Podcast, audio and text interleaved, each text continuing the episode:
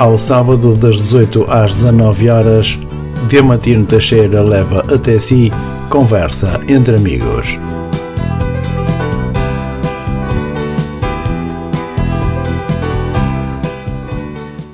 Olá para todos, boa tarde, sejam bem-vindos a mais uma emissão de Conversa entre Amigos.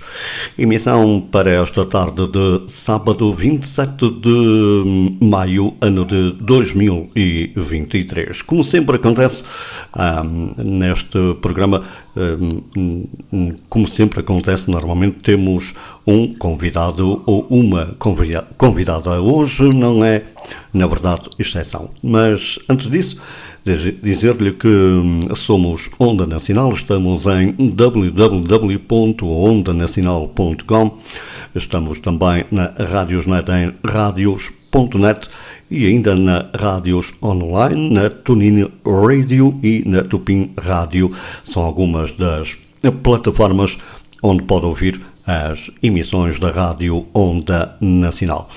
Sabe, saiba também que pode, logo depois das 19 horas, ouvir, recordar, ou caso não tenha ouvido, um, ouvir mesmo então uh, este programa, porque vai ficar disponível em podcast.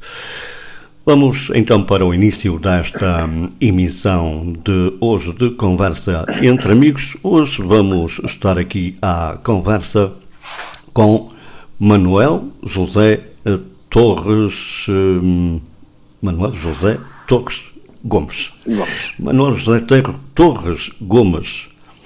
Boa tarde, hum, José Torres. Um, Boa tarde, Quem, quem é, na verdade, o José Manuel Torres Gomes? Espera aí, deixa corrigir. O Manuel José Torres Gomes é o meu nome de batismo, mas eu, como, como escritor, assino José Torres Gomes. Então, Aliás, quem é o José Torres Gomes? Aliás, mesmo assim, também tenho que fazer uma outra retificação: é que a partir deste livro que lancei agora em março, que é um livro infantil que se chama O Menino que Queria Ser Árvore, portanto eu resolvi alterar e pus, fiquei como artista, fiquei como José T. Gomes. Uhum. Uh, José T. Gomes, José Torres Gomes, pronto, é inicial.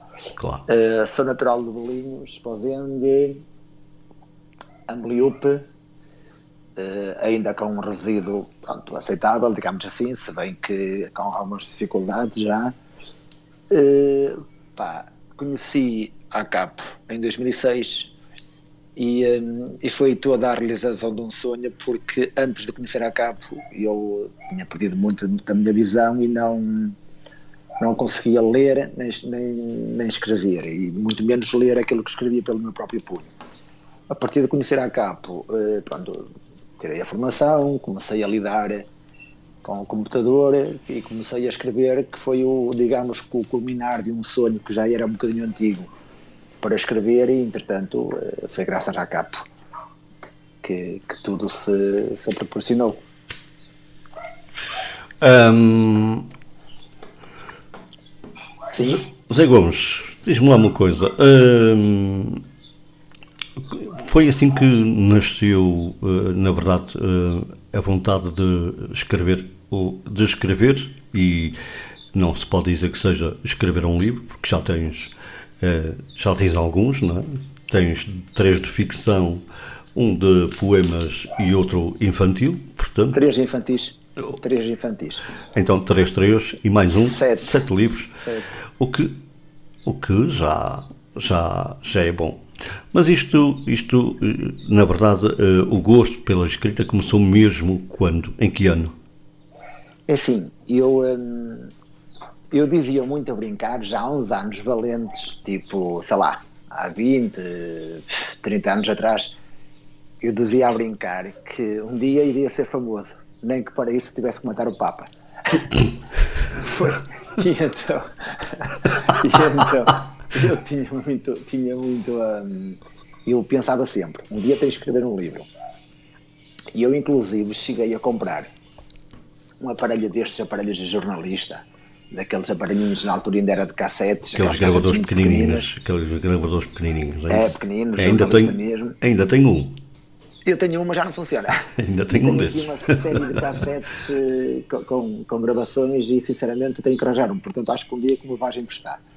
Um, o que é que eu ia dizer? Eu cheguei então a, a ter, a ter uh, o aparelhinho e cheguei pelos campos. Eu moro numa aldeia uh, onde temos uma praia magnífica, temos praia, mar e monte, temos essas coisas todas. E uh, eu cheguei pelos campos e estar a ditar histórias para que, um, uma vez que eu não conseguia escrever já, e uma vez que eu não tinha contacto com, com, com o mundo da informática, eu queria que de, escrever, passar histórias para, para, para o aparelhinho para que alguém depois as, as transcrevesse.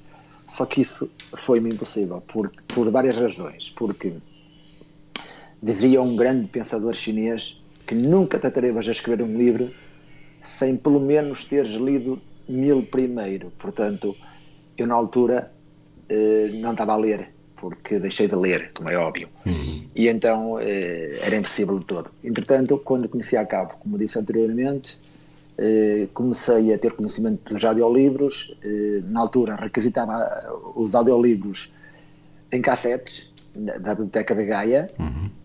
Eh, depois, a minha formadora também me foi, foi dizendo que, que existiam uns programas de computador que convertiam livros, mas entretanto eu não tive acesso a eles. E consumi dezenas de livros e comecei logo. Eu comecei logo uma coisa muito, muito, digamos, comecei pela pior parte comecei logo a, ouvir, a ler o Dom Quixote de La Mancha, do, do Cervantes, ou seja, um livro complicadíssimo. Comecei por ler Os Miseráveis, do Vitor Hugo, livro complicadíssimo, e uma série deles, ou seja, comecei logo pela parte pior. Claro que mais tarde reli-os, e então já foi outra coisa, porque eh, temos que admitir que são livros muito, muito pesados.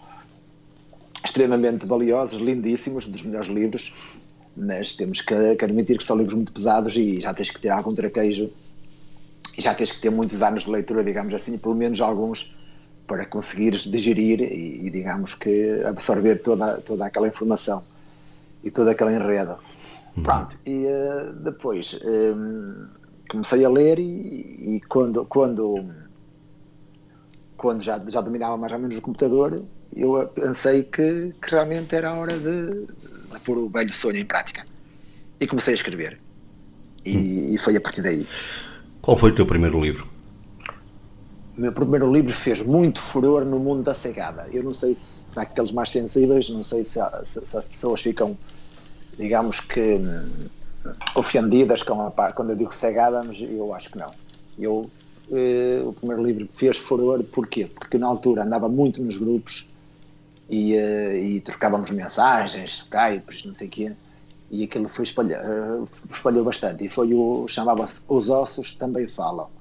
Eu acho que este nome que diz muito a muita gente. Uh, depois publiquei o segundo livro, uh, Nunca Mais Te Vi, também um de ficção. E este livro, digamos que tem, tem uma, uma característica curiosa que foi eu ia de autocarro, curiosamente ia para a capa de Viana, eh, eu pertenço a Esposenda, mas dada a proximidade de Viana, eu ia para Viana. Uhum. Eh, também já frequentei a Capa de Braga por outras razões, por questões de formação, isso aqui teve que ser em Viana, e teve que ser em Braga por causa de. porque havia formações que só existiam em Braga e porque também é o meu distrito. Mas a primeira fase foi, foi em Viana e, e era muito mais fácil porque eu estou desviado de Viana a 16 km, uhum. de Braga estou 50 praticamente. Ou seja, eu ia no autocarro para Viana, em relação ao segundo livro, como ia dizer, e eu vi uma senhora a queixar-se, porque leu uma, palavra, uma placa que dizia Castelo Neiva, que é uma freguesia, a primeira freguesia do, do, distrito de Braga, de, de, Viana, desculpa. E a senhora leu a placa e disse: Olha, Castelo do Neiva, o meu tataravô veio servir para aqui e nunca mais foi a casa. Olha, nunca mais ninguém o viu. E eu, ui, isto dava um conto eu, eu, não, eu não falei com o senhor, eu ia ali no mundo. Claro. E, e, e claro que, que, temos ouvidos e ouvimos naturalmente. E eu sou muito observador, quer dizer, eu observo tudo. E então aquilo foi um clique, um conto. Depois comecei a escrever, eh, pensando nisso, e, e, não deu um conto, deu um livro, digamos que, que é um romance, quer dizer, se bem que isto Uh, ficção, romance, muitas vezes uh, o nome é praticamente é dado pelas editoras, porque tanto se pode considerar um livro ficção, romance, não sei, não, não sei qual é o título que eu ia dar. Aliás, ouvindo e já ouvi várias vezes a própria Isabel Allende dizer que não sabe se os livros dela são romances, o que é que são. E, e agora a última senhora que ganhou o, prémio Camões, que é uma moçambicana, a Paula Chisiane, ela também diz que não sabe classificar os livros dela. Ela sabe que é literatura, mas diz ela que não, sei, não sabe se são romances, se que género é que são. Hum. Sei que esse foi meu segundo, chamava-se Nunca Mais Te Vi. Uh, tenho uma história também bonita, sim senhor. E depois continuei com ficção. Uh, depois achei que, que era hora de pôr alguma poesia fora, porque eu, a poesia vai saindo lentamente e já tinha acumulado muita e publiquei o, quarto, pronto, publiquei o terceiro de ficção, que era o Gente Sem Governo, e depois publiquei de, o de poesia, o quarto livro, que, que se chama A Inquietude do Silêncio. Este é de poesia. E gostei, e gosto. Uh, e também sinto-me, digamos, cá à vontade na poesia. Hum. Qual foi o livro que te deu, dos sete, que te deu mais gozo escrever? O primeiro, o primeiro é sempre aquela coisa, né? quase como o primeiro filho, né? Uh, se bem que eu já vou em 200 filhos, mas isso são outros 500. Estou uh, brincar, a brincar que nem pai sou. Estou a brincar. eu passo a vida E uh, é assim, foi o primeiro porquê? Porque um, era toda aquela, aquela ânsia, digamos assim, de estás na expectativa, será que vou conseguir? Será que vou ter matéria suficiente para comprar um livro? E depois eu também comecei o terceiro, o terceiro, valha-me Deus, o primeiro, uma forma curiosa. Eu fui escrevendo aquilo por partes, tipo de episódios.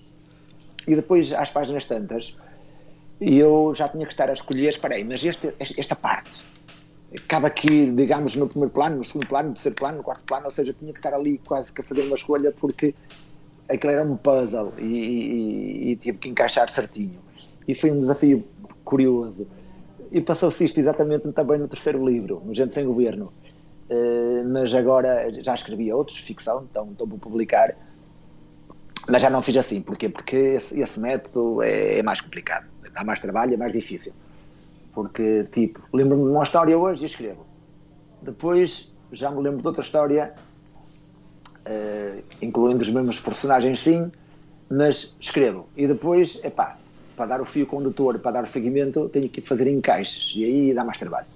Agora não, resolvi que é começar e levar a coisa a ito, que é muito mais simples.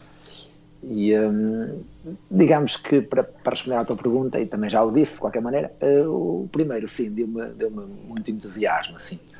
E depois é quase que hum, é, é uma meta, não é? Ou seja, uh, estás a correr uma maratona e só, só sentes que chegaste à meta quando, quando, quando a correste. E hum. o primeiro foi um bocadinho isto, foi, foi, fui a chegar à meta, digamos assim.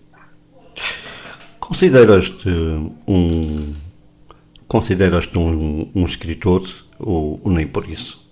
Não, não. Um, o, o, Gonçalo M. Tavares, que é um escritor que eu adoro, ele diz, que, ele diz que escritor é todo aquele que escreve uma simples frase, uma simples coisa, que isso é que é um escritor.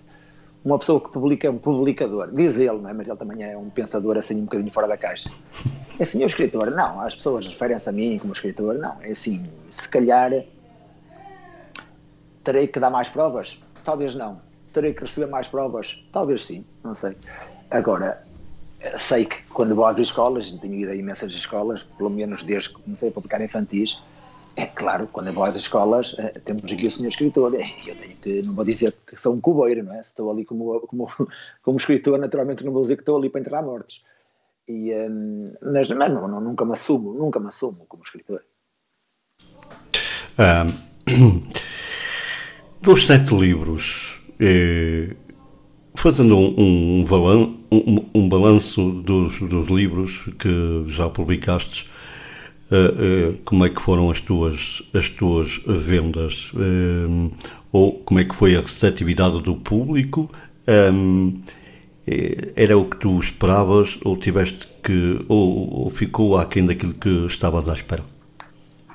Muito aquém, mas muito por culpa das editoras. Uh, isto é assim. E eu vou contar um episódio uh, sobre o meu livro de poesia o meu livro de poesia uh, eu publiquei em 2015 e depois houve um amigo que é cego, que é o Américo, ai, agora falha-me o resto do nome, ele é de Gaia ou da Maia, que ele, ele, ele, faz digitalização de livros, agora esquece o nome do senhor.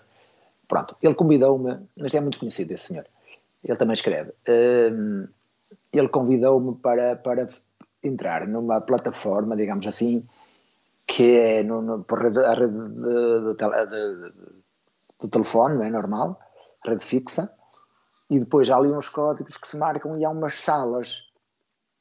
E eu era convidado e chegaram a estar 26 pessoas uh, em direto de vários pontos do país, inclusive de, de, para ter uma ideia, de Faro, Coimbra, Guimarães, Braga, Viana, uh, Santarém, tinha gente de muitos pontos do país.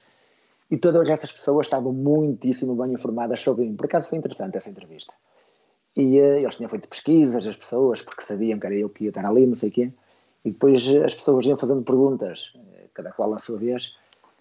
E às páginas tantas disseram-me que, que tinham procurado o meu livro nas diversas cidades e que não o encontraram.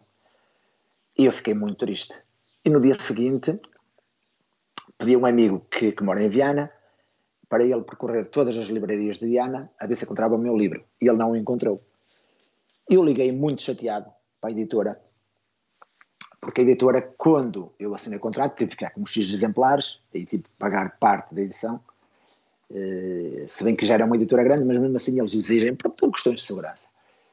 E eu paguei sem problema nenhum. E o que é que acontece? Eu disse-lhe: olha, uh, passou-se isto, expliquei a situação em que eu tinha estado um dia antes. Uh, pessoas de Faro, de Coimbra, de Guimarães, não sei o que, estiveram a falar comigo, disseram que andaram à procura do meu livro nas livrarias e não encontraram o meu livro. Ah! A resposta do senhor, mas muito seca e, digamos assim, desculpem a expressão, mas estúpida. Ah, vem se ver que você não percebe nada de livros. Eu, como? Desculpe. Não, vem se ver que o senhor não percebe nada de livros. Eu, como assim? Porque eu só posso pôr o seu livro nas livrarias se as livrarias o pedirem. Eu disse, olha, eu moro em Esposende. Como é que alguém que mora em Faro, por exemplo, vai saber que há aqui um ilustre desconhecido que se chama José Torres Gomes e vai saber que eu tenho um livro, que por acaso até se chama A do Silêncio. Você não acha que a editora tem que fazer uma promoção? Não. Eu só posso pôr o livro se a, se se a livraria pedir. Pá, assim não se vai lá. Resultado final. Uh, passado dois anos, o senhor liga-me uh, a ver se eu quero ficar com toda a edição, porque a empresa faliu. Só podia, não tinha, não tinha outra saída. Porque, não, não tinha. Quer dizer, um senhor que tem uma editora e faz isto, uh, quer dizer, não pode vender, nem, pode, nem vendê-lo como editor, nem vendê-lo como autor. Porque não o promoveu. Uh, por exemplo, o meu primeiro livro de, de infantil foi numa editora já grande. Pá, eu esgotei a edição toda, eu, porque o livro pegou, chama-se O Elefante Branco. Uh, o livro está muito bonito. Uh, se calhar dos infantis é aquele que eu digo que realmente é. Dos infantis é obra-prima, não tenho a menor dúvida. E, uh, e eu sei que vendi e escutei a, a, edição toda. Entretanto, pedi à editora mais livros. Ah, não tenho. Eu disse, então faça uma reedição. Ah, não sei, não sei se vou poder fazer uma reedição. Mas porquê? Então se eu esgotei o livro, se eu preciso do livro, livro está a ter saída, está a ter saída, mas é você, porque na editora não, não, não está a ter grande procura. Se você não acha que deveria promover mais, ah, eu estou a promover tal e qual como promovo os outros. Mentira. Porque eu, por acaso, sigo a página dessa editora e todas as semanas, e mais que uma vez por semana, vejo sempre livros novos da, edita, da, da editora, não sei o quê. Nunca lá vi promover, promover os meus. E publiquei dois com ela. Entretanto, uh, a senhora lá se resolve e diz: Olha, José, se calhar vamos fazer uma reedição, mas você tem que ficar com X ao preço X. Eu disse: Não. Eu, na primeira, na primeira edição, uh, concordei ficar ao, ao preço que foi, porque vocês tiveram todo um trabalho, tiveram ilustração, tiveram a paginação, tiveram tudo. Agora, o projeto está feito, portanto é só chapar. Não aceito pagar ao mesmo preço. E além de mais, vocês próprios me disseram para vender nas escolas mais barato. E você sabe que eu, neste momento, só vendo nas escolas. E tenho, e tenho procura e tenho, e tenho convites. Mas como não tenho livros, estou a recusá-los. Uh, e você próprio me aconselhou a vender mais baratos. Ah, de qualquer maneira, o preço é este. O preço de venda ao PVP é 2,5. Sim, sim, mas eu nas escolas estou a vender a 10, portanto você vai ter que fazer o desconto dos 10. Ai não, não vamos regatear, José, isto aqui não é uma feira. Portanto, isso fica sem efeito. Para teres uma ideia, para terem uma ideia, os ouvintes da Onda Nacional, hum, eu voltei a muitas escolas com o segundo livro, que se chama Zé Trincas Pinhas e as Letras do Lago, e 90% dos, dos professores onde eu tinha ido com o, com o Elefante Branco me disseram: José, o seu Elefante Branco tinha que ter feito parte do Plano Nacional de Leitura. O seu Elefante Branco era um livro para ser traduzido em todas as línguas. O seu Elefante Branco era um, um livro para você andar no país todo, não ter vazão, não dar vazão. No entanto, só foi editado uma vez. Tenho pessoas que querem o livro, não o tenho, porque só tenho três exemplares e não, não os vou dispensar naturalmente. E, eh, e ficámos assim, ou seja, até agora não tenho dado com grandes editoras. Uh, tenho uma grande amiga que é bibliotecária e ela diz: Zé, desculpa lá, mas tu em relação às editoras não tens dado sorte. E não, porque hum, acho que falta qualquer coisa aqui. José, mas hum, nós, nós, nós encontramos a, o teu livro, conseguimos encontrar o teu livro na internet ou, ou nem por isso? Sim, sim, está no, no Almedina, está na, no Grupo Almedina, está, mas ela está, mas é online. Por hum. exemplo, eu, eu fui a várias FNACs não, o que, eu pergunto, o que eu pergunto é se o conseguimos ler online ou temos que o comprar online. É assim, desculpa, a ver se, a ver se, me, faz, se, se, se me faz entender. Se eu for aqui pesquisar, se eu for aqui pesquisar o elefante branco, ele vai aparecer e eu posso lê-lo de princípio ao fim ou, ou tenho que tenho ah, que... Acho, que acho que tens que adquirir. Agora é assim, hum. o livro eu tenho é o formato digital, como, como, como faz a Biblioteca claro. de Gaia, como faz a Fernanda Ramos, hum. que, que, digitaliza livros, como faz a minha amiga Paula Pereira da Biblioteca, da Biblioteca de Viana. Portanto, eu esse livro em formato digital para o pessoal que, que amplio para os cegos, eu posso disponibilizar. Uh, se quiserem apontar o meu e-mail, eu posso dizê-lo devagarinho. M de Manuel, J de José, T de Torres, depois a seguir Gomes, mjtgomes.sap.pt. Se vocês quiserem apontar, podem me enviar um e-mail e eu posso enviar o livro em forma digital, em formato digital. Agora, nas, na online, sim, o livro está disponível. Agora a questão é que haja, né? porque o Elefante Branco muito provavelmente já não vão conseguir. Ora, os outros sim, os outros conseguem. Hum. Então, então, quer dizer que com todas estes, eh, estas situações que passaste pelas eh, editoras, não tens, na verdade, um, um digamos, um, um feedback de, das tuas vendas, nem, eh, nem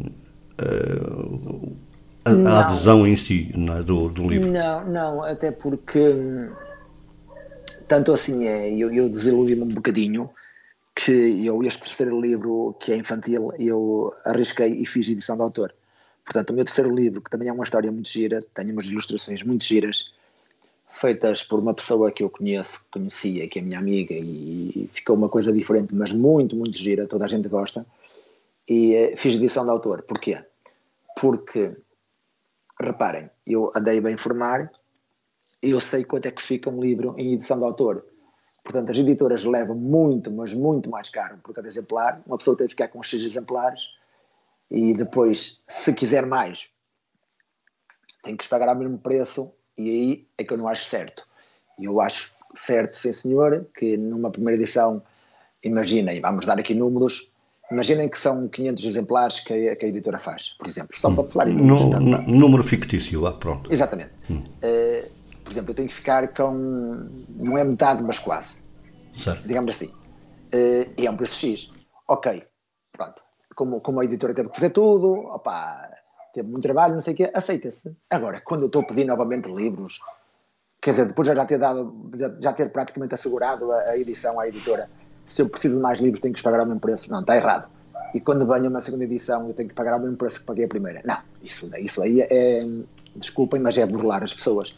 É, e então eu resolvi que não, não vou estar cá estar a trabalhar para as editoras, até porque o Elefante Branco eu esgotei a edição, eu sozinho, mas fui eu que contactei com várias bibliotecas, com várias escolas, não sei o que é, porque a editora, quando eu lancei, disse-me se eu estava disponível para andar com ela, disse que me ia arranjar uma série de apresentações, que íamos fazer apresentações conjuntos e criar as feiras dos livros e que não sei o que é. Nunca, nunca me arranjou. Em relação ao elefante branco, estamos a falar de quantos exemplares? Era por volta disso, 500. Hum. Isso, por tudo isso que tu passaste, fez-te. Fez Acho que perdemos o contacto com. Sim, já está, já está, já está. Já está. Sim, é, dizia que isso que tu, por tudo isso que tu passaste, isso faz-te pensar se vale a pena continuar a escrever ou, ou já pensaste mesmo uh, não vale a pena, vamos ficar por aqui? Não, vale a pena. Vale a pena. Uh, eu falo, muita, eu falo de uma forma de muitas metáforas. Por exemplo, eu lembro-me de ver um, um programa, um documentário, em que um senhor uh, andava pela China a tentar convencer as pessoas a não fumarem. E depois, no fim do programa, ele disse: Se eu, nesta minha atividade na China, se conseguir que uma única pessoa deixasse de fumar, para mim já é uma vitória. Portanto, eu uh, tenho quem me leia e tenho pessoas que me admiram por isto e só por aí vale a pena. Agora, eh, se me disserem, quando comecei nisto, uh, estava à espera de outras coisas, sim. Mas também, dada a circunstância, dado, digamos que a parte cultural dos portugueses e dado que estamos num país, eu, eu, eu, quando falo, é preciso que se note que eu não estou aqui com manachices, eu, eu nunca fui uma pessoa de manachices, eu estou a fazer, a, a dar uh, constatações de factos. Por exemplo, uh, eu, um, eu lembro-me quando publiquei o, meu segundo livro, Nunca Mais Te Vi, lembro-me tal e qual da, da, da, editora também me dizer o mesmo, se eu estava disponível a ir às, às escolas, a apresentações, não sei o quê, nunca me arranjou também nenhuma apresentação. Uh, também me disse que o livro estaria disponível em todas as, as, livrarias do país, ou quase todas. Sim, cheguei a encontrar, tinha, tinha amigos em Lisboa e liguei e eles encontravam o livro, mas não com uma grande promoção, não estava. Uh, é assim, eu um dia fui à FNAC do Norte Shopping e curiosamente fui com uma grande amiga, a minha melhor amiga, e com uma amiga dessa, dessa minha amiga, digamos assim, que também é minha amiga, mas pronto, mas é, é quase que amiga por, por, por afeição, por, por imposição, digamos. Uh, e um, eu disse: Olha, vê se está o livro X aí. O livro X, livros que eu estava a ler no, no, no, em formato digital, queria que, que ela procurasse lá o formato físico, porque eu gosto de pegar no livro, naqueles livros que eu já li, e são centenas. Eu gosto sempre de, de, de, de se for uma livraria, procurar alguns e estar com ele na mão para sentir o livro, não sei o quê. E, uh, e então estava a procurar e tal. E a outra senhora, que já é uma senhora de uma certa idade, já era na altura, uh, andava ali, mas via-se que ela estava aborrecida daquilo, ela não estava no mundo dela. E nós andámos ali na, na, nas prateleiras a ver os livros, não sei o quê, e a senhora andava ali mesmo chateadíssima. Ela não pegou num único livro, ela estava a olhar para o telemóvel e via-se que estava fora do seu contexto. Às páginas tantas, uh, e já me repeti com esta frase várias vezes, às páginas tantas, que não é muito comum, mas pronto. Uh, demos a volta a uma mesa onde estavam os livros em maior exposição, ali deitadinhos, onde a gente via logo a capa toda e não sei o quê. E eu parei, olha, vê se, se vês este, para a minha amiga. Ela, olha, está aqui Zé, não sei o quê. Ao mesmo tempo, a outra amiga para e diz muito alto: Olha aqui um livro, eu não deveria fazer promoção à senhora, mas vou fazê-la. Não importa, também não vai ser por isto que ela vai vender mais ou menos. E a mim pouco ou nada me interessa. Olha aqui o livro de Fátima Lopes. E pega no livro, abre o livro ao calhas, está, eu não contabilizei, mas garanto-vos que não esteve mais de 5 minutos com o livro na mão. Abriu o livro, leu, um, dois, três, quatro, cinco, contei um bocadinho rápido, mas foi mais ou menos isto, pousou o livro e diz assim, ah Helena, para a amiga, eu só não levo este livro porque não tenho aqui dinheiro, porque este livro é muito bom. Epá, isto diz tudo porque a senhora não pegou num único livro, ela não analisou um único livro, era única simplesmente, pegou naquele livro porque era de uma apresentadora portuguesa famosa. Claro. Ou seja, e é muito que se passa no mundo da, da, da, na leitura portuguesa. Nós andamos atrás de figuras públicas e uh, os verdadeiros autores, e eu não estou a dizer que, que, que, estão nesse trilho, mas, mas, mas se calhar tenho muita mais qualidade, e presunção à parte, muita mais qualidade do que muita gente que vende milhares e que anda aí, mas só vende porque é figura pública. E, e este mundo, eu acho que este lado, uh, este lado prova um bocado o que é a nossa situação do país, por exemplo. em termos de estamos atrasados em relação à Europa, em relação ao nosso subdesenvolvimento, esse tipo de coisas, também se dá um bocadinho, eh, também se justifica um bocadinho por este tipo de atitude. Porque Isso tem a ver com a cultura, tem a ver com a cultura portuguesa. Sim, sim, quer dizer, porque está ali uma pessoa, quer dizer, é que eu digo, se a senhora tivesse analisado 10 livros, epá, ok, pegasse 5 segundos que fossem cada um, analisasse, fizesse uma comparação, não, realmente este é o melhor. Não, foi só porque era uma figura pública.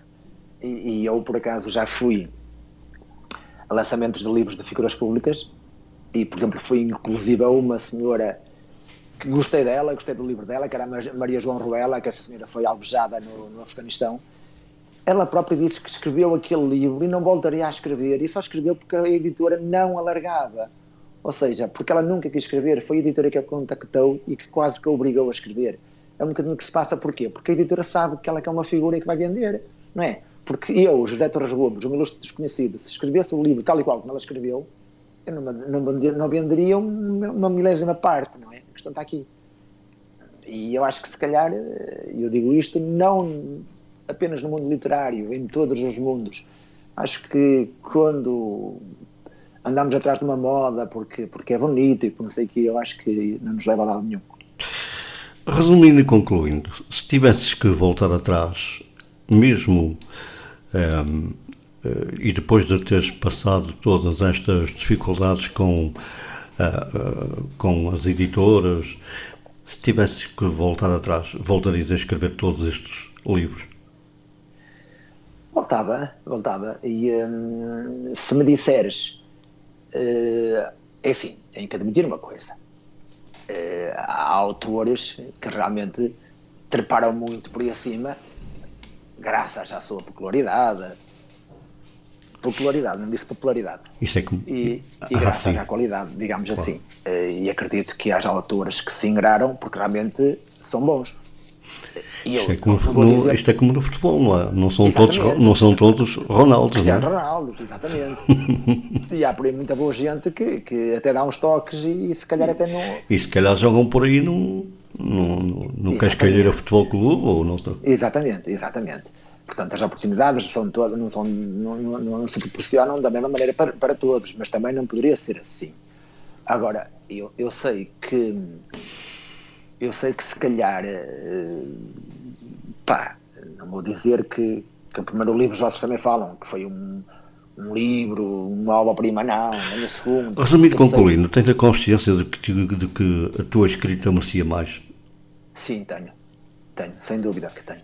E tenho coisas escritas e, eh, e eu, eu Epá, eu, eu, eu tenho um bocado de receio de dizer este tipo de coisas porque. Não, estás à vontade. Mal. Aqui pode dizer tudo, não, tens, não há, não, não, nem, não, não há nem sequer bolinha vermelha, portanto estás não, à vontade. Não, não, eu palavrões não digo. Não, não, não, não. Eu, por exemplo, eu quando publiquei A Inquietude de Silêncio, por exemplo, uh, eu estava a fazer uma formação de, de Excel uh, em, em Braga, na CAP porque tinha aí uns projetos, não sei o quê, e fiz uma formação de Excel. E, curiosamente, estava lá uma senhora que era formadora, e eu disse-lhe que ia publicar um livro, e publiquei-o nesse ano, em novembro, e, uh, e ela disse, ah, já tenho o livro, sim, já, por acaso a editora já me enviou o ficheiro, tal e qual como o livro vai ficar no papel. E ela, ah, envia-me primeiro, não sei quem, enviei-lhe. E uh, no dia seguinte eu estava lá, na hora do almoço, a senhora chegou para mim e disse assim, José, já li o seu livro. Eu, não, desculpa lá, mas você não teve tempo. Ai, tive, tive, José. Já o li e começou-me a, a, declamar, digamos assim, a falar de, de, alguns poemas e partes dos poemas e frases que ela fixou e não sei o que, assim, realmente leu. Já assim ela, ai José, adorei o seu livro. O seu livro é mesmo bom. Eu, a sério, ela a sério. E de repente, quase que foi, foi o, o sol que se abriu e depois veio uma nuvem e tapou tudo. E diz ela, olha, uh, o que é que você pensa que vai conseguir com este seu livro? Eu, sinceramente, não sei. E ela diz-me, não pensa que vai fazer muito, que vai fazer muito sucesso? E eu, ui! Foi o sol que se abriu e tapou-se de repente com uma nuvem muito espessa. Eu, ui, olha, não percebi nada. Você agora há pouco disse-me que gostou muito do livro. Eu gostei, José. Só que você não pensa que vai fazer muito sucesso. Porque este seu livro é um livro muito, muito bom. E os livros bons não fazem sucesso. Pá, não fui eu que disse isto. Interpretem da maneira que quiserem interpretar foi uma senhora formadora licenciada que disse isto. Portanto, isso, será que ela tem, isso será que ela tem razão, não é? Provavelmente sim. E eu, curiosamente, curiosamente tenho um grande amigo que, que na hora um bocadinho falei nele, que é de Viana, e o pai desse senhor, também já é um senhor de uma certa idade, publicou um livro. E ele disse-me assim: ele trata-me por você, é mais velho que eu, poderia ser meu pai, mas, mas trata-me por você. Zé, você foi muito feliz com esta sua obra. Eu, com que obra, Manuel Alberto? Com Inquietude do Silêncio. Porquê? É um livro muito bom, Zé. Parabéns. É uma obra muito, muito boa. Opa, não fez nada. Não perguntem, não vendeu rigorosamente nada. Eu, única, simplesmente fiz aí umas apresentações e vendi alguns nas apresentações. Tirando isso, pá, não me perguntem.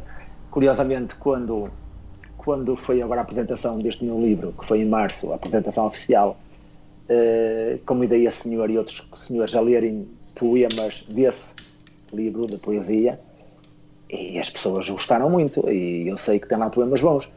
Por exemplo, para terem uma ideia, eu, um, eu fiz a apresentação aqui em Esposende, aqui em Biana, depois fui apresentá-lo também à Lúcia Craveiro da Silva, a Braga, e uh, eu sei que apareceu lá um amigo uh, que devora livros, dizia-me a irmã dele que quando chegava um caixote pai, com 20, 30 quilos, uh, já sabia, são livros para o meu irmão, porque o homem encomendava às dezenas de livros e ele devora livros. E ele chegou, por acaso fez uma surpresa, e ele e outro grande amigo meu foram a Braga, porque sabia que eu estava em Braga, e foram de propósito daqui a Braga para, para, para marcarem presença, para me darem apoio. E ele disse-me assim: Zé, ainda não li o teu livro todo, mas posso-te dizer que tens aqui poemas ao nível dos melhores poetas de Portugal. Pá, e eu, não, eu, eu volto a dizer: estou a citar estou a citar. Portanto, acho que sim. Mas, Zé, mas essa, essa, essa dificuldade de, um, que as editoras impõem tem a ver com o quê? Tem a ver exatamente porque o, o, escritor é desconhecido ou tem a ver porque, e vamos ser diretos, o escritor é cego? Acho que não é por aí. Não, acho que não, acho que não. Uh, até que se calhar seria um trunfo que eles poderiam aproveitar de outra forma, né? sem comiserações, sem, sem qualquer coisa do género.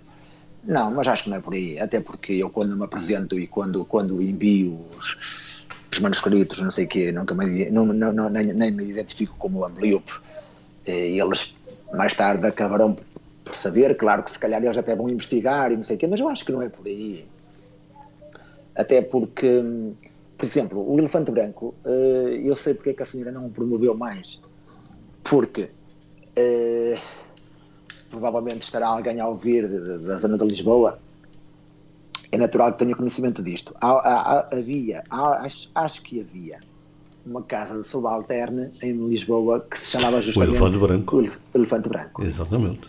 E curiosamente, uh, a editora queria, porque queria que eu alterasse o título Epá, aí porque José tem uma má conotação, não sei o que, assim, mas diga uma coisa, então sugira-me títulos, pá, sugira-me títulos tão vagos. É verdade que eu não deveria ter cedido e não cedi.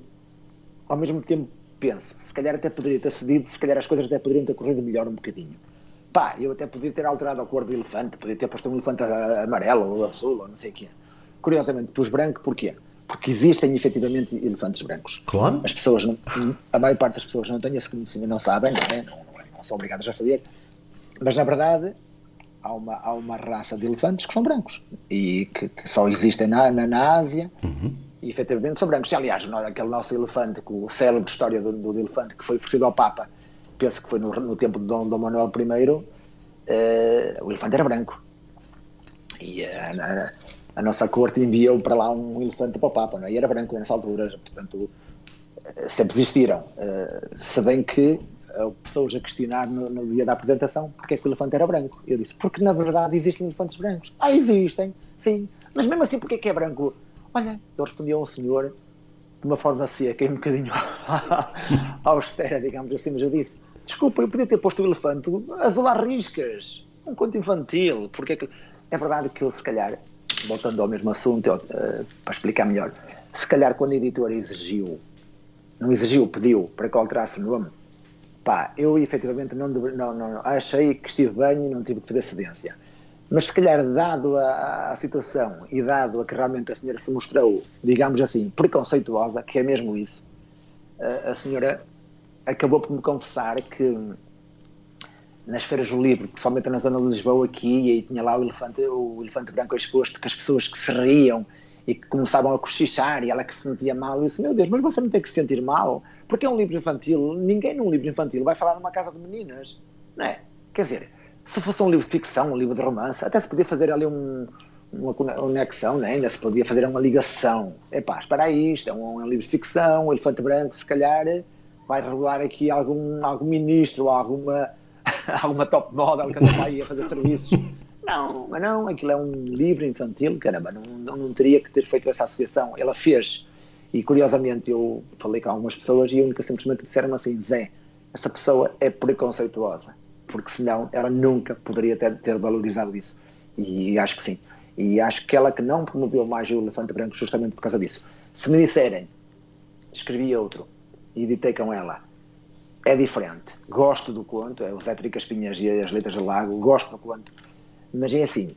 Mas hum, o meu Elefante Branco dizia alguém que bastaria o Fernando Pessoa, neste caso foi o Álvaro do Campos, ter escrito uh, A Tabacaria para ser considerado um dos melhores poetas do mundo. Eu realmente, como escritor infantil, eu acho que o Elefante Branco vai ser uma marca para sempre. Porque, e eu digo isto porquê? Porque eu sou os comentários dos professores, essencialmente de professores. Neste caso, são aqueles que lidam mais com literatura infantil juvenil e que e realmente sabem, não é? são padres a falar a série da missa. Não é?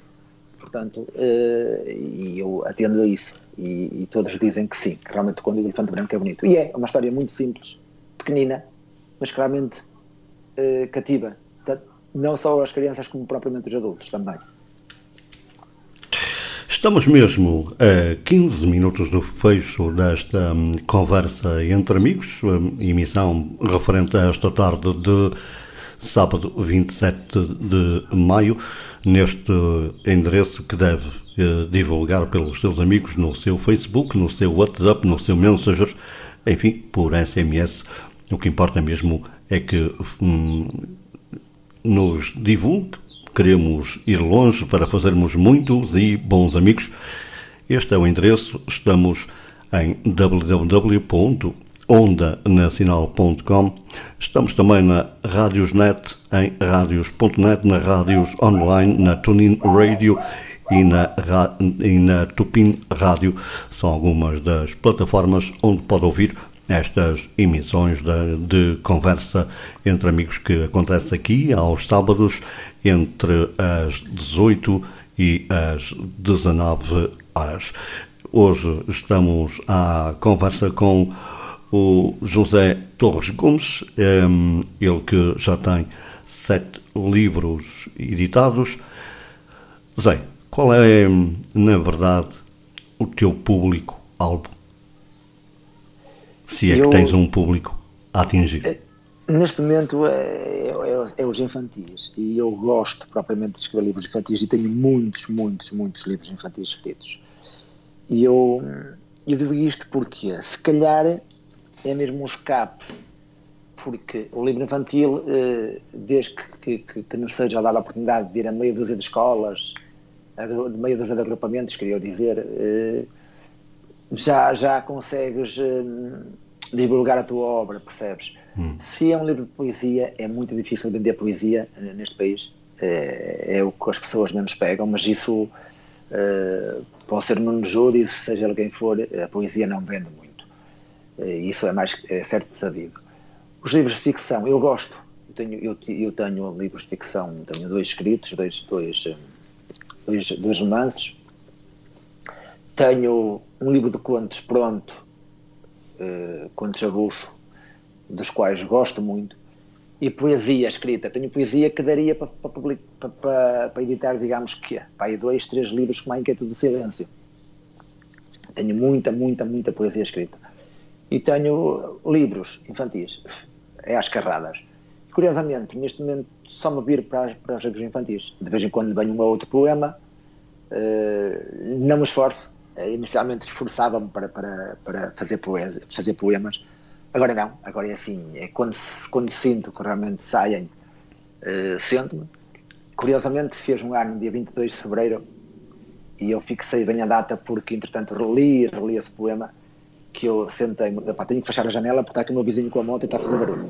Não, e, não uh, deixa estar, não te preocupes. Não, não, mas eu vou fechar porque uh, eu ia dizer o que é. Eu ia dizer que uma altura sentei-me ao computador e disse, ah, hoje vou escrever um poema. Eu pensava cá com os meus, com os meus neurónios e às páginas tantas escrevi uma quadra e não estava a sair a segunda.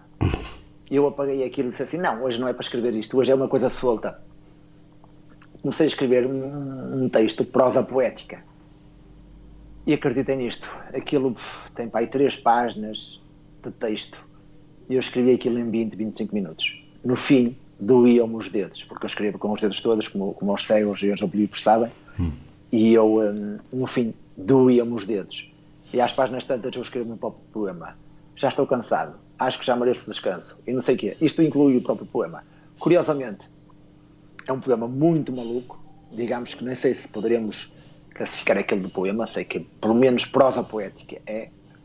E uh, enviei a várias pessoas, gostaram. Uh, enviei à minha, à minha gestora do banco, porque eu tenho lá milhares de milhões de euros lá, não é? Meteza como eu, mas pronto.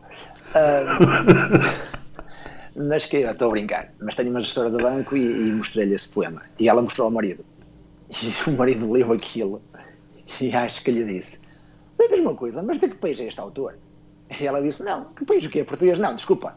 Este autor não é português. Esta escrita não é de nenhum, nenhum escritor português. Não, claro que é.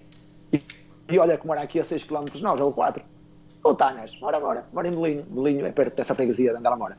E ele não estava a acreditar que aquilo tinha sido escrito por português. É verdade que aquilo é a coisa mais maluca que eu escrevi, que algum dia escrevi. E é uma coisa que me dá uma sensação ler e reler. Adoro, claro que nem todas as pessoas gostarão, mas, mas também deixem-me dizer aqui uma coisa. O que seria de Jesus Cristo e de Maomé se toda a gente tivesse gostado do Buda, não é? Portanto, não havia o cristianismo nem, uhum, nem no Islã, no Islão. Portanto, isto nem toda a gente vai gostar, é óbvio. Fala-me um bocadinho, se, se é que os tens, dos, teu, dos teus do teu ou dos teus próximos projetos? Projetos. Continuar a escrever. Uh, outro projeto muito, muito importante. E vais é, continuar a procurar editoras ou não? Sim, mas outro projeto que este sim é importante é eu jogar Euro Milhões, sair do Euro Milhões mas dizer aqui uma coisa francamente. Estamos na fila, estamos só na jogo, fila. Só jogo quando são jackpots, porque 15, 17 milhões a mim não me chega. Pronto. Acho muito pouco. São trocos, são trocos. São trocos. Portanto, porque isto quando as pessoas dizem, ah, eu bastava um milhão, meu Deus, que lhes saiam logo 200 milhões, não querem ser as pessoas mais ricas do mundo, ok, que bom para o Mónaco, pronto, lá está-se bem. Agora é assim, não, queria que me saísse euro milhões gordo, muito gordo, ao contrário de mim que sou super elegante, portanto, meninas, Exatamente, meninas. Agora é assim. Não, queria. Uma, uma das coisas, mas isto é um sonho. Era realmente eu ter a oportunidade para dar a volta ao mundo. E, um, e viajar mais. Já viajei bastante, sim senhor. Posso me orgulhar, já corri alguns países. Vou à França brevemente, mas à França já é para, não sei, para a vigésima vez que vou. Um, e entretanto também já corri alguns países. Mas aqui no país nunca percorreste outros, outras, um, uh, outros locais, uh, sei lá, uh, outros distritos, não, sei lá, distrito de Porto, distrito de Aveiro. Sim, realmente, mas eu poderia, percebes? Eu outro dia fui a um batizado e, e curiosamente estava lá uma senhora que, que era educadora na minha ilhada e eu disse-lhe, eu vou ver isso, que seria tão interessante, mas é verdade que deslocar-me para tão longe, é assim, seria importante, e claro que seria super importante, mas eu nunca pensei muito nisso, porquê? Porque, é assim, eu não conduzo. Uh, para ir, ok, poderia ir de comboio, poderia ir de expresso, não sei o quê, e também não é caro e poderia facilmente ir. Opá, mas às vezes, uh, é assim, também estar a correr riscos, às vezes desnecessários. Por exemplo, eu já fui a escolas onde vendia super, super, super bem Já fui a outros onde não se vendia nada, ou seja, depende dos sítios. E também estar aqui a deslocar-me, pagar hotéis, se calhar teria que ser, ir para longe, não sei o quê. Também, se calhar, é um bocadinho porque eu próprio não procuro. Pá, se me disserem, a editora, ok, eh, publicaste uma editora, a editora, olha, hoje tenho uma apresentação em tal sítio, bem? Claro que a editora tinha que, que, que fazer uh, certas diligências, eu acho que era a obrigação deles, mas pronto. Uh, mas acredito que, que, sim, um dia vou, vou ter que, que, me estender e, e acho que, que, também se eu quero se ingrar neste meio, também se calhar parte um bocadinho de mim eu ter que depende um bocadinho de mim eu ter que realmente alargar os horizontes, claro que sim. Tu tens horários para escrever ou, ou é quando surge o clique? É assim, o clique é, é, eu tenho um defeito. Eu deveria aproveitar mais esse clique, porque eles existem. Só que assim, eu sou muito preguiçoso. Eu gosto muito de gandaia, ou seja, eu se estiver a gandaia ou se estiver a descansar, está bonito. Deixa-te estás, é que estás bem. Percebes? Mas é um erro, porque há claro. certas coisas. Eu outro dia tive um sonho tão giro e aquilo dava, porque eu já escrevi vários contos, e inclusive infantis e mesmo poemas, que, que foram transcrições de sonhos. E, hum, e quando estás naquela, naquela fase letárgica em que, em que nem estás aqui, nem estás ali, estás, nem estás vivo, nem estás morto, estás ali, uh, às vezes surge cada ideia mais pantanosa mesmo. Só que, só que eu deveria levantar-me e ligar o computador. Como eu não escrevo à mão, percebes? Quem escreve à mão tem esse facilitismo que é pega num blocozinho e. Bem, eu mesmo assim sou preguiçoso porque agora tenho um iPhone e tem lá bloco de notas e tem lá não sei o quê, que eu até poderia fazer isso. Opa, mas ainda não me deu. Mas eu sei que tenho que aproveitar mais esses momentos, porque realmente os momentos, os cliques existem e têm que ser mesmo aproveitados, porque há certas coisas que te ocorrem, que te vêm à mente e que não voltam. Uhum. Ou as aproveitas na hora ou não voltam. E para escrever? Mas eu não tenho. E para escrever as. as não eh, tenho, não tenho horários. É isso que eu desculpa, porque andei aqui a não faz mal. A ladear, a ladear, não faz mal. Isso não foi o assunto. Não é, lugares, é quando calha. Mas para escrever, por exemplo, daste melhor a escrever à noite ou de dia? É que eu digo que não tenho horários, tanto faz. Se estiver tranquilo, se me diga, se me der uhum. telemóvel a, a chatear, não sei o que, tanto faz.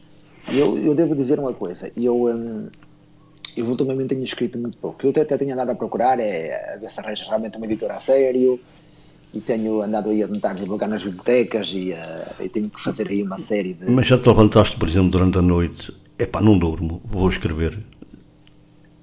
É, é o que eu digo, é porque eu não aproveito, mas deveria, porque às vezes eu estou acordado, uh, ou seja, estou com a Sónia na cama, ou seja, estou com a insónia na cama e, um, e, e poderia, aproveitar esses momentos, poderia aproveitar esses momentos e se calhar eh, daria grandes coisas, grandes frutos. Mas não, não tenho muito esse hábito. E é um defeito meu. É um defeito meu. Que, que tenho, sei que tenho que o corrigir, porque é o que eu digo. Daria grandes frutos. Zé, estamos quase no final desta emissão. Isto foi, Isto, correr, foi, Estamos quase no final desta conversa. Umas perguntinhas rápidas para respostas também rápidas. És um bom garfo, sim ou não? só um garfo e um bom copo, mas o copo é só uh, juntamente com o garfo. Fora disso, não, não, não sou um bom copo. Qual é o prato, agora, o prato que mais aprecias? Agora, sou um bom garfo, sim. E um bom copo. O prato que mais aprecias? O prato cheio. É, é, é, é, o prato cheio. Eu gosto de tudo, a sério. Eu gosto de tudo. Um, pá, não te posso dizer. Olha, posso dizer uma coisa. Eu gosto muito de grelhados. Epá, tudo que seja assado na brasa, esquece. Hum. Mas, mas é assim mas eu aprecio, eu, eu é que nos momentos, é assim, eu dou valor às pequenas coisas. Eu escrevi numa crónica, eu escrevi para um jornal, escrevi numa crónica que eu disse que são as coisas pequeninas que, se, que nos apresentam as coisas grandes e as coisas magníficas. Por exemplo, nós vamos a uma praia e se calhar não temos a, a, a, o cuidado de observar, por exemplo, um simples grão de areia é uma coisa pequenina, mas se não fosse aquele grão de areia, nós não estaríamos ali, porque é, são, é aquele grão de areia, juntamente com trilhões e trilhões de, de grão de areia, que nos oferece aquele chão magnífico que nós pisamos, que é tão, tão saboroso andar a pisar a areia. Ou seja, eu aqui falta uma palavra certa, mas pronto, disse saboroso e acho que também está bem. Mas, ou seja, eu gosto das pequenas coisas. Na, na, na comida é exatamente igual. Eu gosto de, pá, desde que esteja bem confeccionado, qualquer coisa serve Uh, é assim, não gosto de ossos nem de espinhas, mas é a única coisa que não gosto. Temos que ser rápidos. Qual é o teu vício? Passear, viajar e estar hum. com os amigos. Uh, tua cor preferida? O azul do céu, gosto. Futebol, sim ou não? Uh, um bocadinho, pouco, pouco. A seleção e as equipes portuguesas nas competições europeias. Resto, Rádio ou televisão? Rádio. Uh, música portuguesa, uh, música fado. Misto, tudo, todos os géneros, uhum. gosto de todos os géneros, mais, mais pop rock, tenho que admitir. Portuguesa, cada vez mais eu gostar da música portuguesa e temos que admitir que realmente a música está a dar um passo gigante. A música portuguesa está a, crescer muito, a nível internacional também. E, e está-se a fazer muito, muito boa música portuguesa. E se calhar temos que ter isso mais em conta. Zé, tens um minutinho para dizer o que quiseres. Um minutinho, vai. Pronto, quero dizer uh, aos ouvintes da Onda Nacional e das outras plataformas que, pronto, uh, quanto mais não sejam, peçam-me um livro via e-mail e eu mandarei os, os livros, leiam, divulguem no mundo dos normavisuais, e, um, porque é verdade. Vamos recordar, MJT...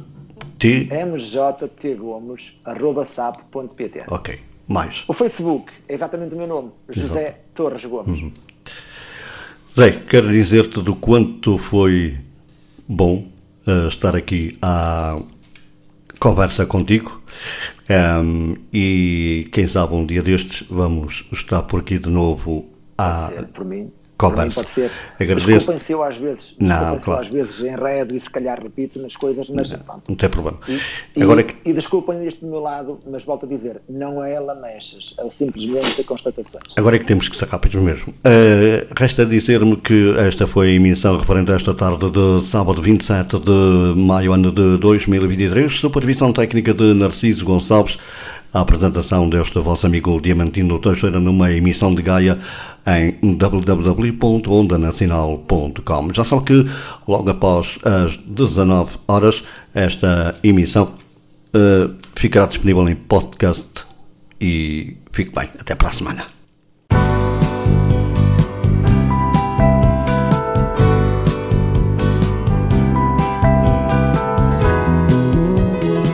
Ao sábado, das 18 às 19 horas, Diamantino Teixeira leva até si conversa entre amigos.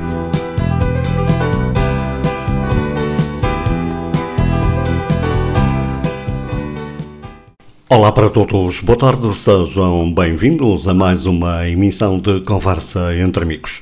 Emissão para esta tarde de sábado 27 de maio, ano de 2023. Como sempre acontece um, neste programa, como sempre acontece, normalmente temos um convidado ou uma convidada. Hoje não é, na verdade, exceção. Mas antes disso, dizer-lhe que hum, somos Onda Nacional, estamos em www.ondanacional.com, estamos também na Radiosnet em radios.net e ainda na Rádios Online, na TuneIn Radio e na Tupin Rádio. São algumas das plataformas onde pode ouvir as emissões da Rádio Onda Nacional. Sabe, saiba também que pode, logo depois das 19 horas, ouvir, recordar, ou caso não tenha ouvido, um, ouvir mesmo então uh, este programa, porque vai ficar disponível em podcast. Vamos então para o início desta um, emissão de hoje de Conversa entre Amigos. Hoje vamos estar aqui à conversa com Manuel José Torres. Hum, Manuel José Torres Gomes. Gomes. Manuel José Torres Gomes. Boa tarde, hum, José Torres. Um, Boa tarde, Quem, quem é, na verdade, o José Manuel Torres Gomes? Espera aí, deixa corrigir.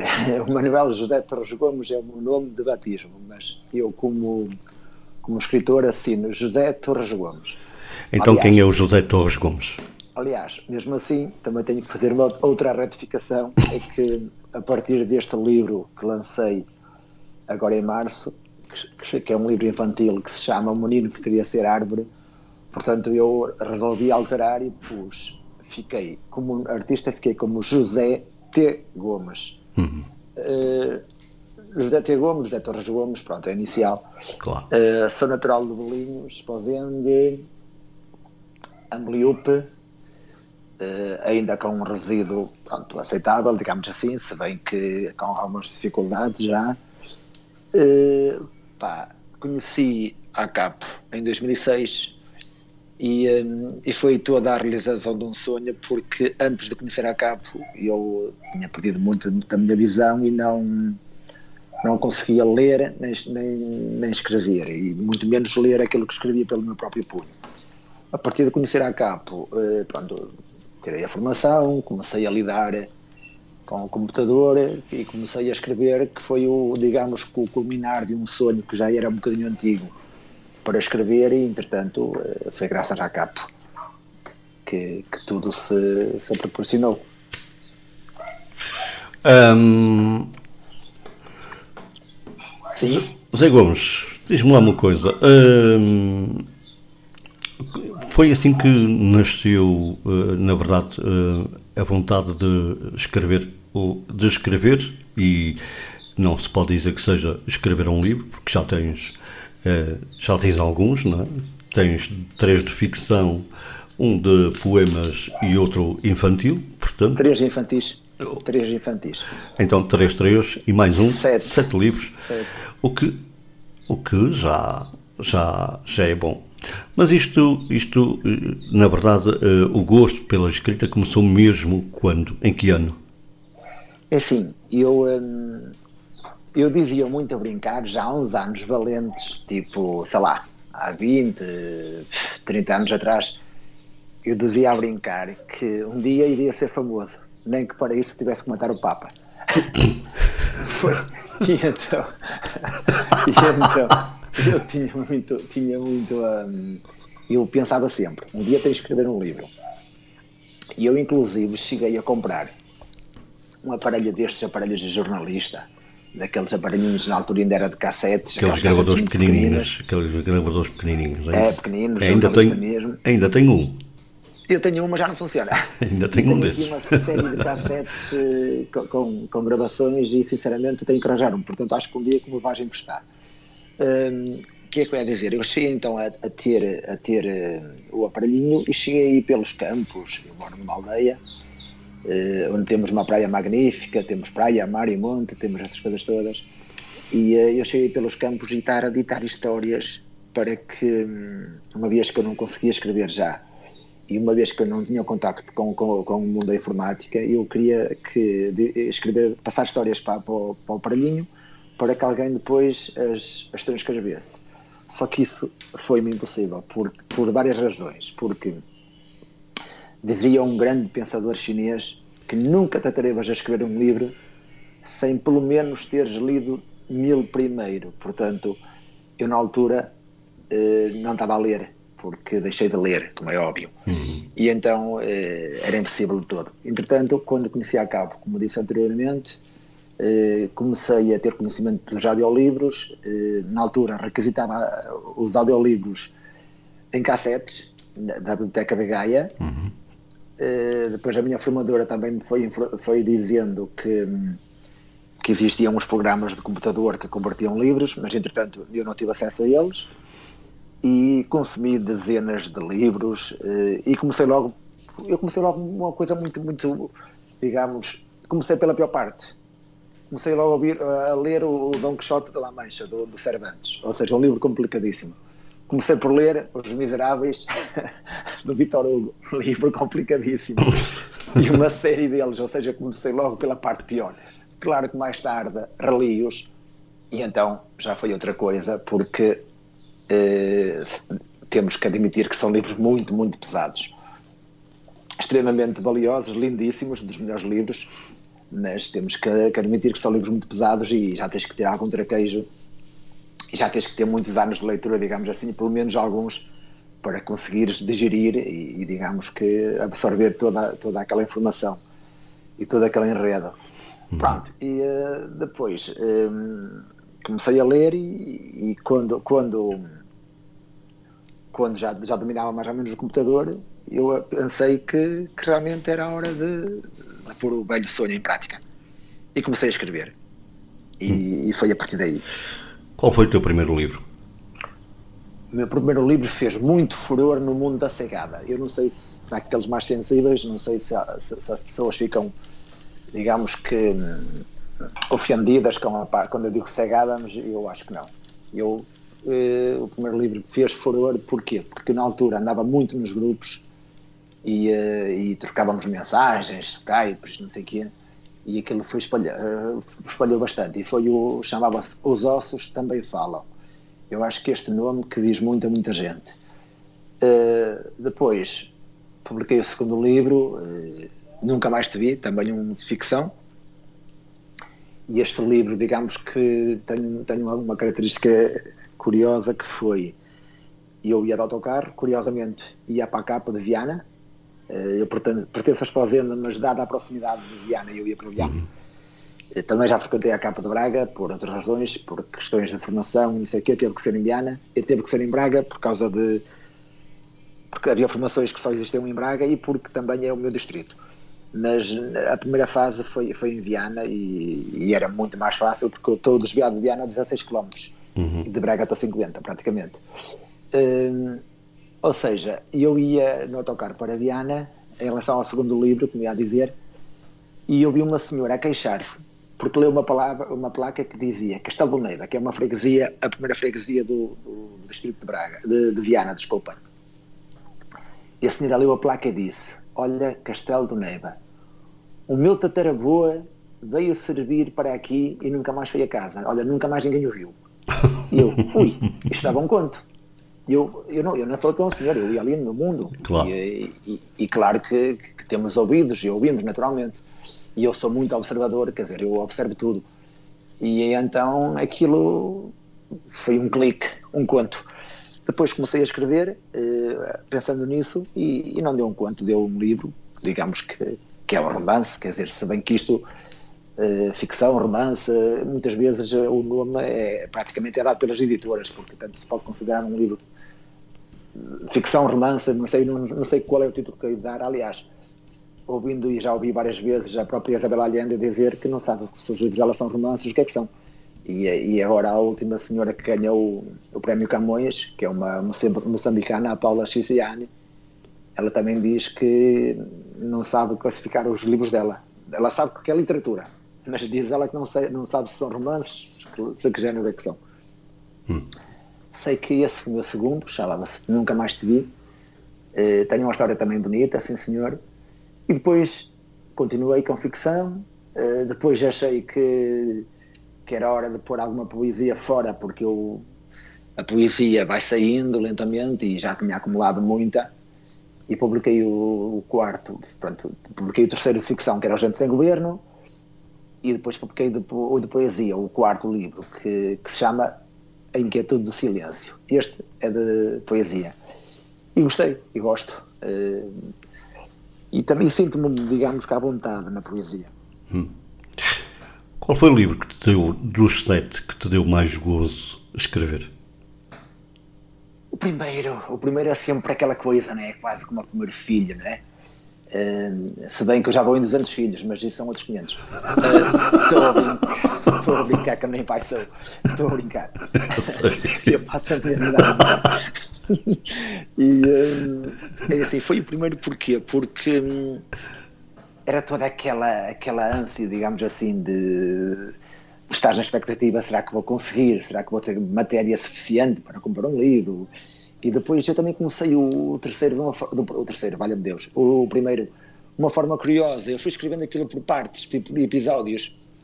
E depois, às páginas tantas, eu já tinha que estar a escolher, espera mas este, esta parte acaba aqui, digamos, no primeiro plano, no segundo plano, no terceiro plano, no quarto plano, ou seja, tinha que estar ali quase que a fazer uma escolha porque aquilo era um puzzle e, e, e tive que encaixar certinho.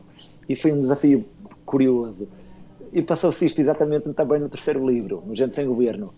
Uh, mas agora já escrevi outros, ficção, então estou a publicar. Mas já não fiz assim. Porquê? Porque esse, esse método é, é, mais complicado. Dá mais trabalho, é mais difícil. Porque, tipo, lembro-me de uma história hoje e escrevo.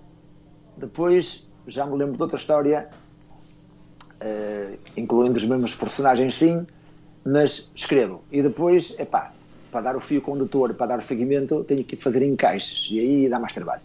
Agora não, resolvi que é começar e levar a coisa a hito, que é muito mais simples. E hum, digamos que para, para, responder à tua pergunta, e também já o disse de qualquer maneira, uh, o primeiro sim, deu-me deu muito entusiasmo, assim.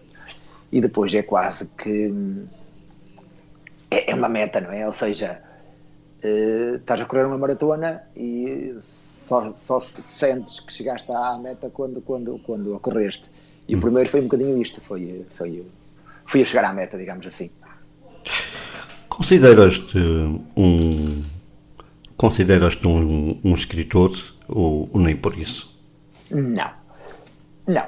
Um, o, o, Gonçalo M. Tavares, que é um escritor que eu adoro, ele diz que, ele diz que escritor que é todo aquele que escreve. Um, uma simples frase, uma simples coisa, que isso é que é um escritor. Uma pessoa que publica é um publicador, diz ele, não é? mas ele também é um pensador assim um bocadinho fora da caixa.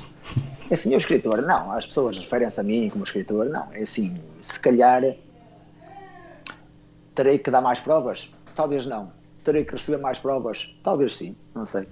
Agora, sei que quando vou às escolas, tenho ido a imensas escolas, pelo menos desde que comecei a publicar infantis, é claro, quando vou às escolas, eh, temos aqui o senhor escritor, eu tenho que, não vou dizer que sou um cubeiro, não é? Se estou ali como, como, como escritor, naturalmente não vou dizer que estou ali para enterrar mortos. E, um, mas, mas não, não, nunca me assumo, nunca me assumo como escritor. Um, Dos sete livros, eh, fazendo um, um, um balanço dos, dos, livros que já publicaste, eh, eh, como é que foram as tuas, as tuas vendas? Eh, ou como é que foi a receptividade do público? Ehm, eh, era o que tu esperavas ou tiveste que ou, ou ficou aquém daquilo que estavas à espera? Muito aquém mas muito por culpa das editoras. Uh, isto é assim. Eu vou contar um episódio uh, sobre o meu livro de poesia. O meu livro de poesia uh, eu publiquei em 2015 e depois houve um amigo que é cego, que é o Américo, ai, agora falha-me o resto do nome, ele é de Gaia ou da Maia, ou, que ele, ele, ele, faz digitalização de livros, agora esquece o nome do senhor. Pronto, ele convidou-me, mas é muito conhecido esse senhor, ele também escreve. Um, ele convidou-me para, para entrar numa plataforma, digamos assim, que é no, no, por rede, a rede de, de, de, de telefone, é normal, rede fixa, e depois há ali uns códigos que se marcam e há umas salas. E eu era convidado e chegaram a estar 26 pessoas uh, em direto de vários pontos do país, inclusive de, de, para ter uma ideia, de Faro, Coimbra, Guimarães, Braga, Viana, uh, Santarém, tinha gente de muitos pontos do país. E todas essas pessoas estavam muitíssimo bem informadas sobre mim. Por acaso foi interessante essa entrevista. E uh, eles tinham feito pesquisas, as pessoas, porque sabiam que era eu que ia estar ali, não sei o quê. E depois uh, as pessoas iam fazendo perguntas, cada qual à sua vez. E às páginas tantas disseram-me que, que tinham procurado o meu livro nas diversas cidades e que não o encontraram. E eu fiquei muito triste. E no dia seguinte pedi a um amigo que, que mora em Viana para ele percorrer todas as livrarias de Viana a ver se encontrava o meu livro. E ele não o encontrou. Eu liguei muito chateado para a editora, porque a editora, quando eu assinei o contrato, tive que ficar com uns X exemplares e tive que pagar parte da edição. Uh, se bem que já era uma editora grande, mas mesmo assim eles exigem por, por questões de segurança.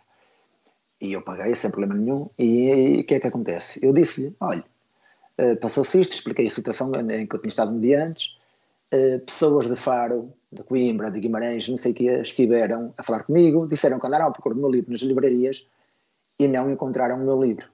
Ah! A resposta do senhor, mas muito seca e, digamos assim, desculpem a expressão, mas estúpida. Ah, vem-se ver que você não percebe nada de livros. Eu, como? Desculpe. Não, vem-se ver que o senhor não percebe nada de livros. Eu, como assim? Porque eu só posso pôr o seu livro nas livrarias se as livrarias o pedirem. Eu disse: Olha, eu moro em Esposende. Como é que alguém que mora em Faro, por exemplo, vai saber que há aqui um ilustre desconhecido que se chama José Torres Gomes e vai saber que eu tenho um livro, que por acaso até se chama A Inquietude do Silêncio. Você não acha que a editora tem que fazer uma promoção? Não. Eu só posso pôr o livro se a, se se a livraria pedir. Pá, assim não se vai lá. Resultado final. Uh, passado dois anos, o senhor liga-me uh, a ver se eu quero ficar com toda a edição, porque a empresa faliu. Só podia. Não tinha, não tinha outra saída. Porque, não, não tinha. Quer dizer, um senhor que tem uma editora e faz isto, eh, quer dizer, não pode vender. Nem, pode, nem vendê-lo como editor, nem vendê-lo como autor. Porque não o promoveu. Uh, por exemplo, o meu primeiro livro de, de hum, infantil foi numa editora já grande. Pá, eu esgotei a edição toda, eu, porque o livro pegou, chama-se O Elefante Branco. Uh, o livro está muito bonito. Uh, se calhar dos infantis é aquele que eu digo que realmente é. Dos infantis é obra-prima, não tenho a menor dúvida. E, uh, e eu sei que vendi e esgotei a, a, edição toda. Entretanto, pedi à editora mais livros. Ah, não tenho. Eu disse, então faça uma reedição. Ah, não sei, não sei se vou poder fazer uma reedição. Mas porquê? Então se eu esgotei o livro, se eu preciso do livro, livro está a ter saída, está a ter saída, mas é você, porque na editora não, não, não está a ter grande procura. Se você não acha que deveria promover mais, ah, eu estou a promover tal e qual como promovo os outros. Mentira. Porque eu, por acaso, sigo a página dessa editora e todas as semanas, e mais que uma vez por semana, vejo sempre livros novos da, edita, da, da editora, não sei quê. Nunca lá vi promover, promover os meus. E publiquei dois com ela. Entretanto, uh, a senhora lá se resolve e diz: Ah, José, se calhar vamos fazer uma reedição, mas você tem que ficar com X ao preço X. Eu disse: Não. Eu, na primeira, na primeira edição, uh, concordei ficar ao, ao, preço que foi, porque vocês tiveram todo um trabalho, tiveram uma ilustração, tiveram uma paginação, tiveram tudo. Agora, o projeto está feito, portanto é só chapar. Não aceito pagar ao mesmo preço. E além de mais, vocês próprios me disseram para vender nas escolas mais barato. E você sabe que eu, neste momento, só vendo nas escolas. E tenho, e tenho procura e tenho, e tenho convites. Mas como não tenho livros, estou a recusá-los. Uh, e você próprio me aconselhou a vender mais baratos. De qualquer maneira, o preço é este. O preço de venda ao PVP é 2,5. Sim, sim. Mas eu nas escolas estou a vendê-lo a 10. Portanto, você vai ter que fazer o desconto dos 10. Ai não, não vamos regatear, José. Isto aqui não é uma feira. Então, isso fica sem efeito para teres uma ideia, para terem uma ideia os ouvintes da Onda Nacional, hum, eu voltei a muitas escolas com o segundo livro, que se chama Zé Trincas Pinhas e as Letras do Lago, e 90% dos, dos professores onde eu tinha ido com o, com o Elefante Branco me disseram, José, o seu Elefante Branco tinha que ter feito parte do Plano Nacional de Leitura, o seu Elefante Branco era um livro para ser traduzido em todas as línguas. O seu Elefante Branco era um, li um livro para você andar no país todo, não ter vazão, não dar vazão. No entanto, só foi editado uma vez. Tenho pessoas que querem o livro, não o tenho, porque só tenho três exemplares e não, não os vou dispensar naturalmente. E, hum, e ficámos assim, ou seja, até agora não tenho dado com grandes editoras. Uh, tenho uma grande amiga que é bibliotecária e ela diz: Zé, desculpa lá, mas tu em relação às editoras não tens dado sorte. E não, porque hum, acho que falta qualquer coisa aqui. Sei, mas hum, nós, nós, nós encontramos a, o teu livro, conseguimos encontrar o teu livro na internet ou, ou nem por isso? Sim, sim, está no, no Almedina, está na, no Grupo Almedina, está, mas ela está, mas é online. Por hum. exemplo, eu, eu fui a várias FNACs não, o que, eu pergunto, o que eu pergunto é se o conseguimos ler online ou temos que o comprar online. É assim, desculpa, a ver se, a ver se, me, faz, se, se, se me faz entender. Se eu for aqui pesquisar, se eu for aqui pesquisar o elefante branco, ele vai aparecer e eu posso lê-lo de princípio ao fim ou, ou tenho que tenho ah, que... Acho, que acho que tens que adquirir. Agora é assim, hum. o livro eu tenho é o formato digital, como, como, como faz a Biblioteca claro. de Gaia, como faz a Fernanda Ramos, hum. que, que, digitaliza livros, como faz a minha amiga Paula Pereira, da Biblioteca, da Biblioteca de Viana. Portanto, eu esse livro em formato digital para o pessoal que, que amplia o PG para os cegos, eu posso disponibilizar. Uh, se quiserem apontar o meu e-mail, eu posso dizê-lo devagarinho. M de Manuel, J de José, T de Torres, depois a seguir Gomes, mjtgomes.sap.pt. Se vocês quiserem apontar, podem me enviar um e-mail e eu posso enviar o livro em forma digital.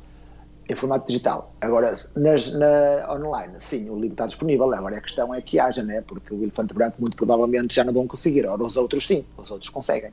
Hum.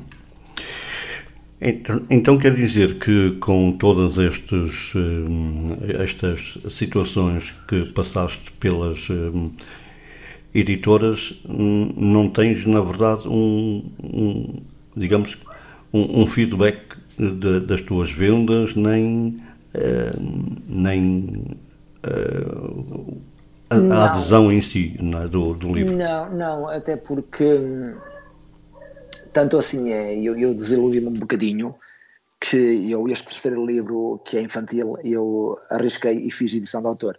Portanto, o meu terceiro livro, que também é uma história muito gira, tem umas ilustrações muito giras, feitas por uma pessoa que eu conheço, conhecia, que é minha amiga, e ficou uma coisa diferente, mas muito, muito gira, toda a gente gosta.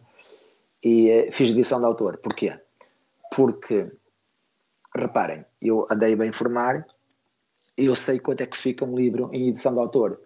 Portanto, as editoras levam muito, mas muito mais caro por cada exemplar. Uma pessoa tem que ficar com X exemplares e depois, se quiser mais, tem que pagar ao mesmo preço e aí é que eu não acho certo. Eu acho certo, sim senhor, que numa primeira edição, imaginem, vamos dar aqui números, imaginem que são 500 exemplares que a, que a editora faz, por exemplo, só hum. para falar em números. No, número fictício, ah, pronto. Exatamente. Hum. Uh, por exemplo, eu tenho que ficar com, não é metade, mas quase. Certo. Digamos assim. Uh, e é um preço X. Ok, pronto. Como, como a editora teve que fazer tudo, opa, teve muito trabalho, não sei o quê, aceita-se. Agora, quando eu estou a pedir novamente livros, quer dizer, depois de já ter dado, já ter praticamente assegurado a, a edição à editora, se eu preciso de mais livros tenho que pagar ao mesmo preço. Não, está errado.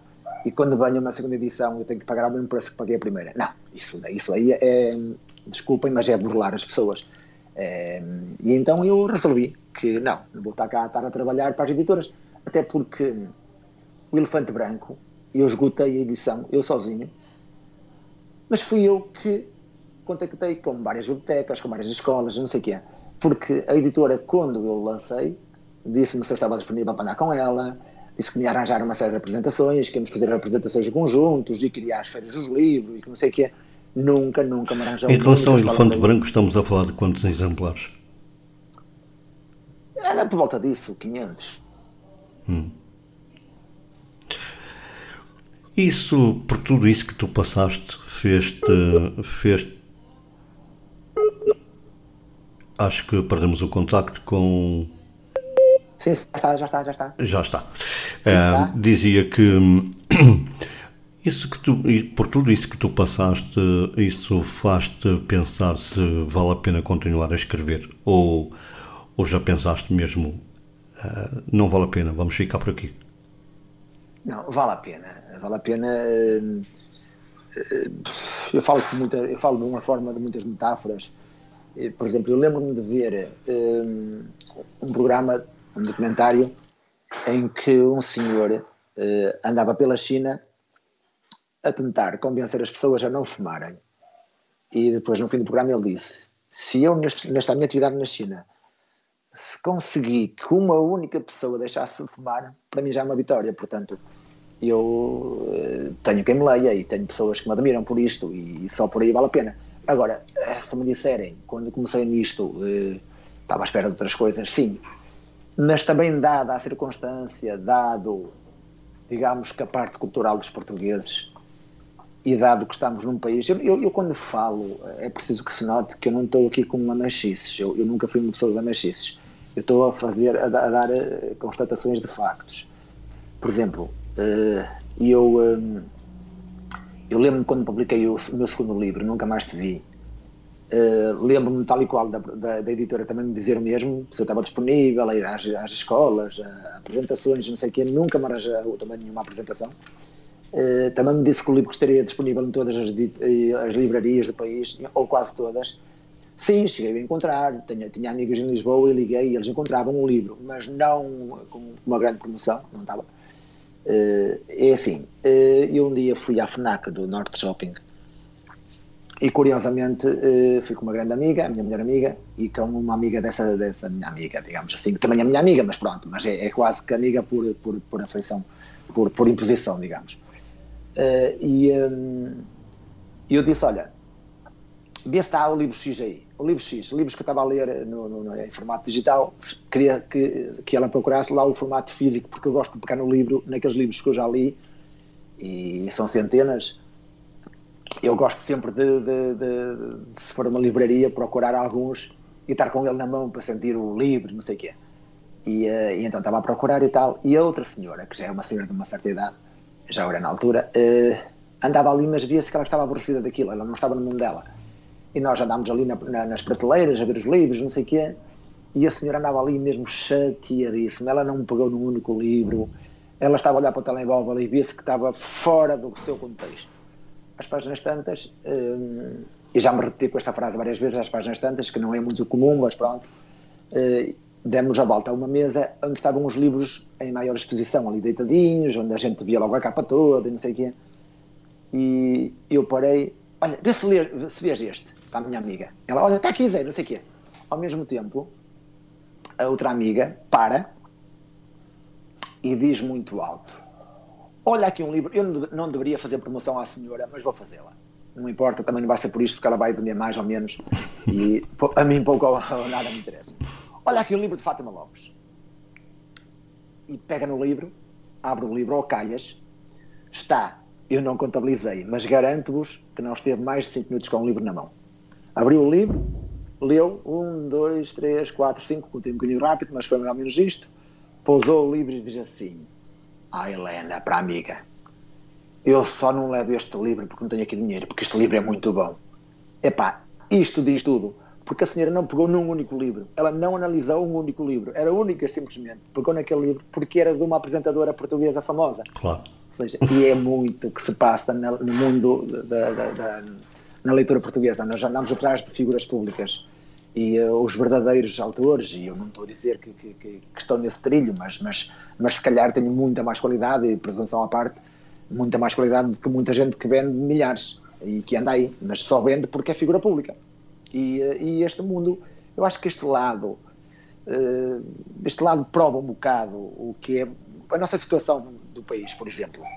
Em termos, estamos atrasados em relação à Europa, em relação ao nosso subdesenvolvimento, esse tipo de coisas também se dá um bocadinho, eh, também se justifica um bocadinho por este tipo de atitude. Porque Isso tem a ver com a cultura, tem a ver com a cultura portuguesa. Sim, sim, quer dizer, porque está ali uma pessoa, quer dizer, é que eu digo, se a senhora tivesse analisado 10 livros, epá, ok, pegasse 5 segundos que fossem cada um, analisasse, fizesse uma comparação, não, realmente este é o melhor. Não, foi só porque era uma figura pública.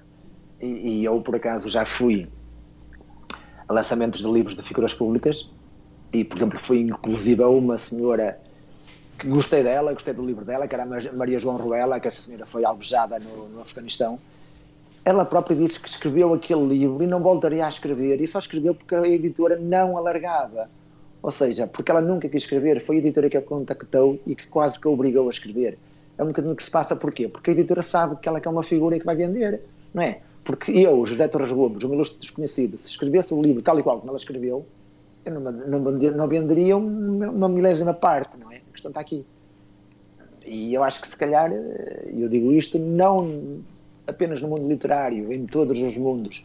Acho que quando andamos atrás de uma moda porque, porque é bonito e por não sei o que, eu acho que não nos leva a lado nenhum.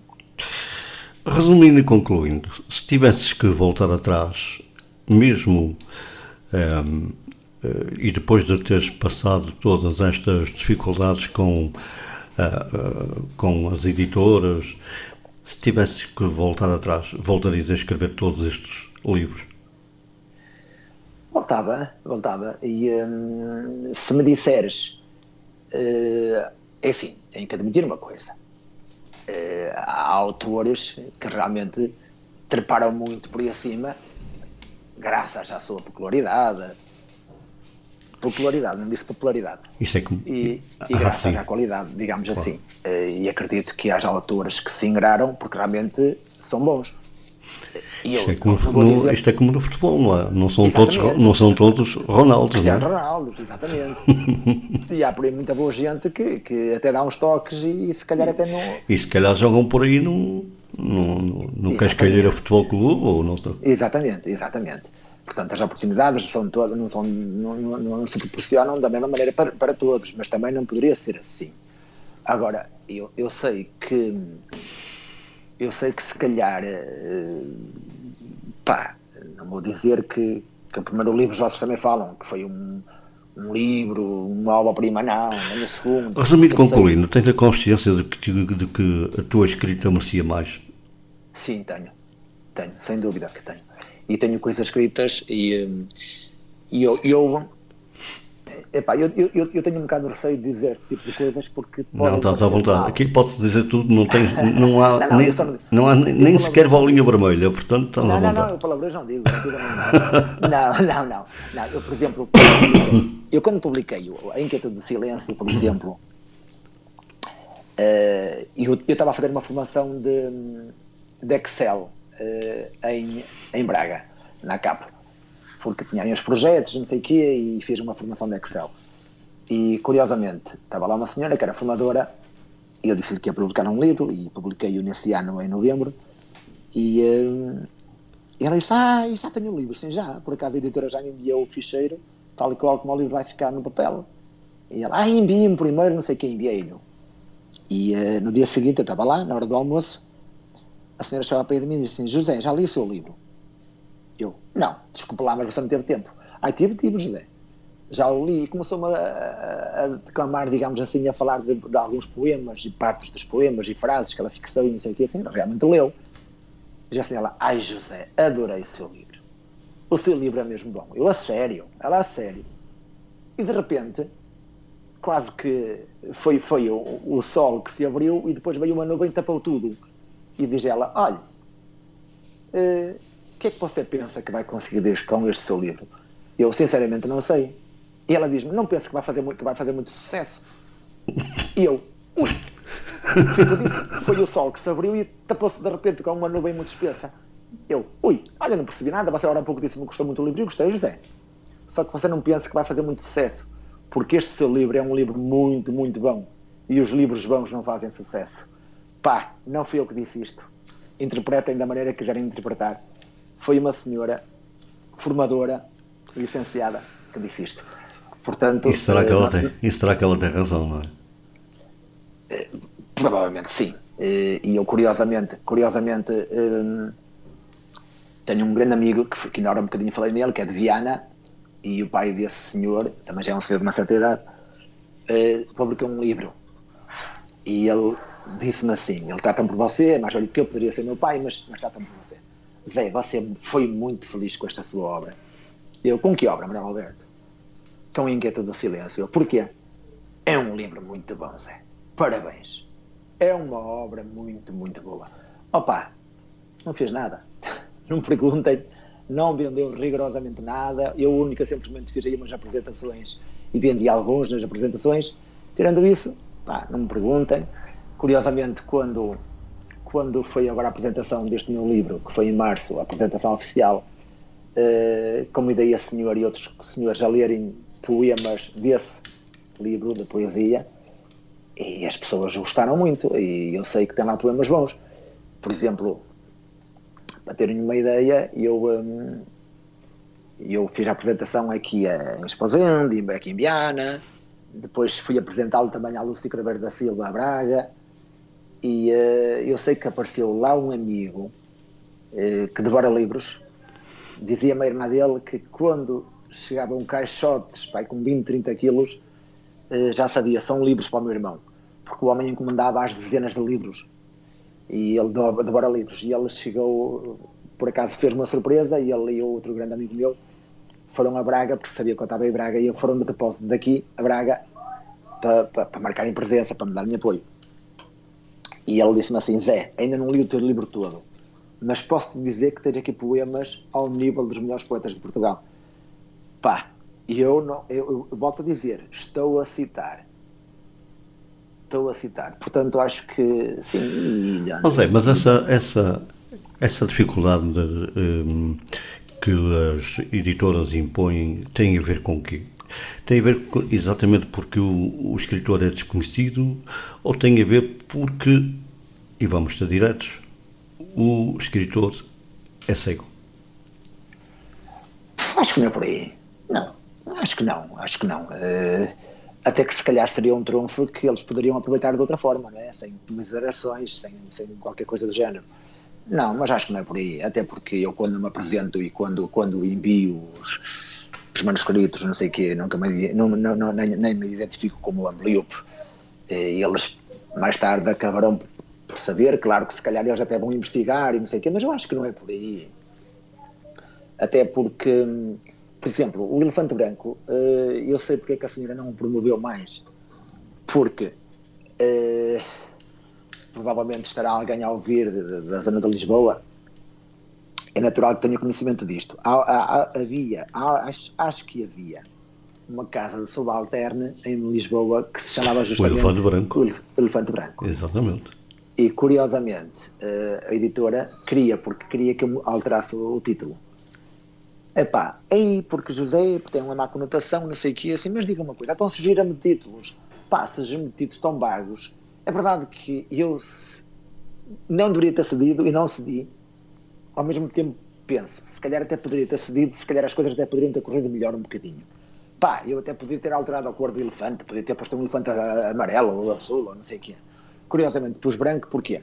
porque existem efetivamente elefantes brancos. Claro. As pessoas, não, a maior parte das pessoas não tem esse conhecimento, não sabem, não, é? não, não, são obrigadas a saber, mas na verdade há uma, há uma raça de elefantes que são brancos e que, que só existem na, na, na Ásia uhum. E efetivamente são brancos. Aliás, aquele nosso elefante, o célebre história do, do, elefante que foi oferecido ao Papa, penso que foi no, no tempo de Dom, Dom Manuel I, uh, o elefante era branco.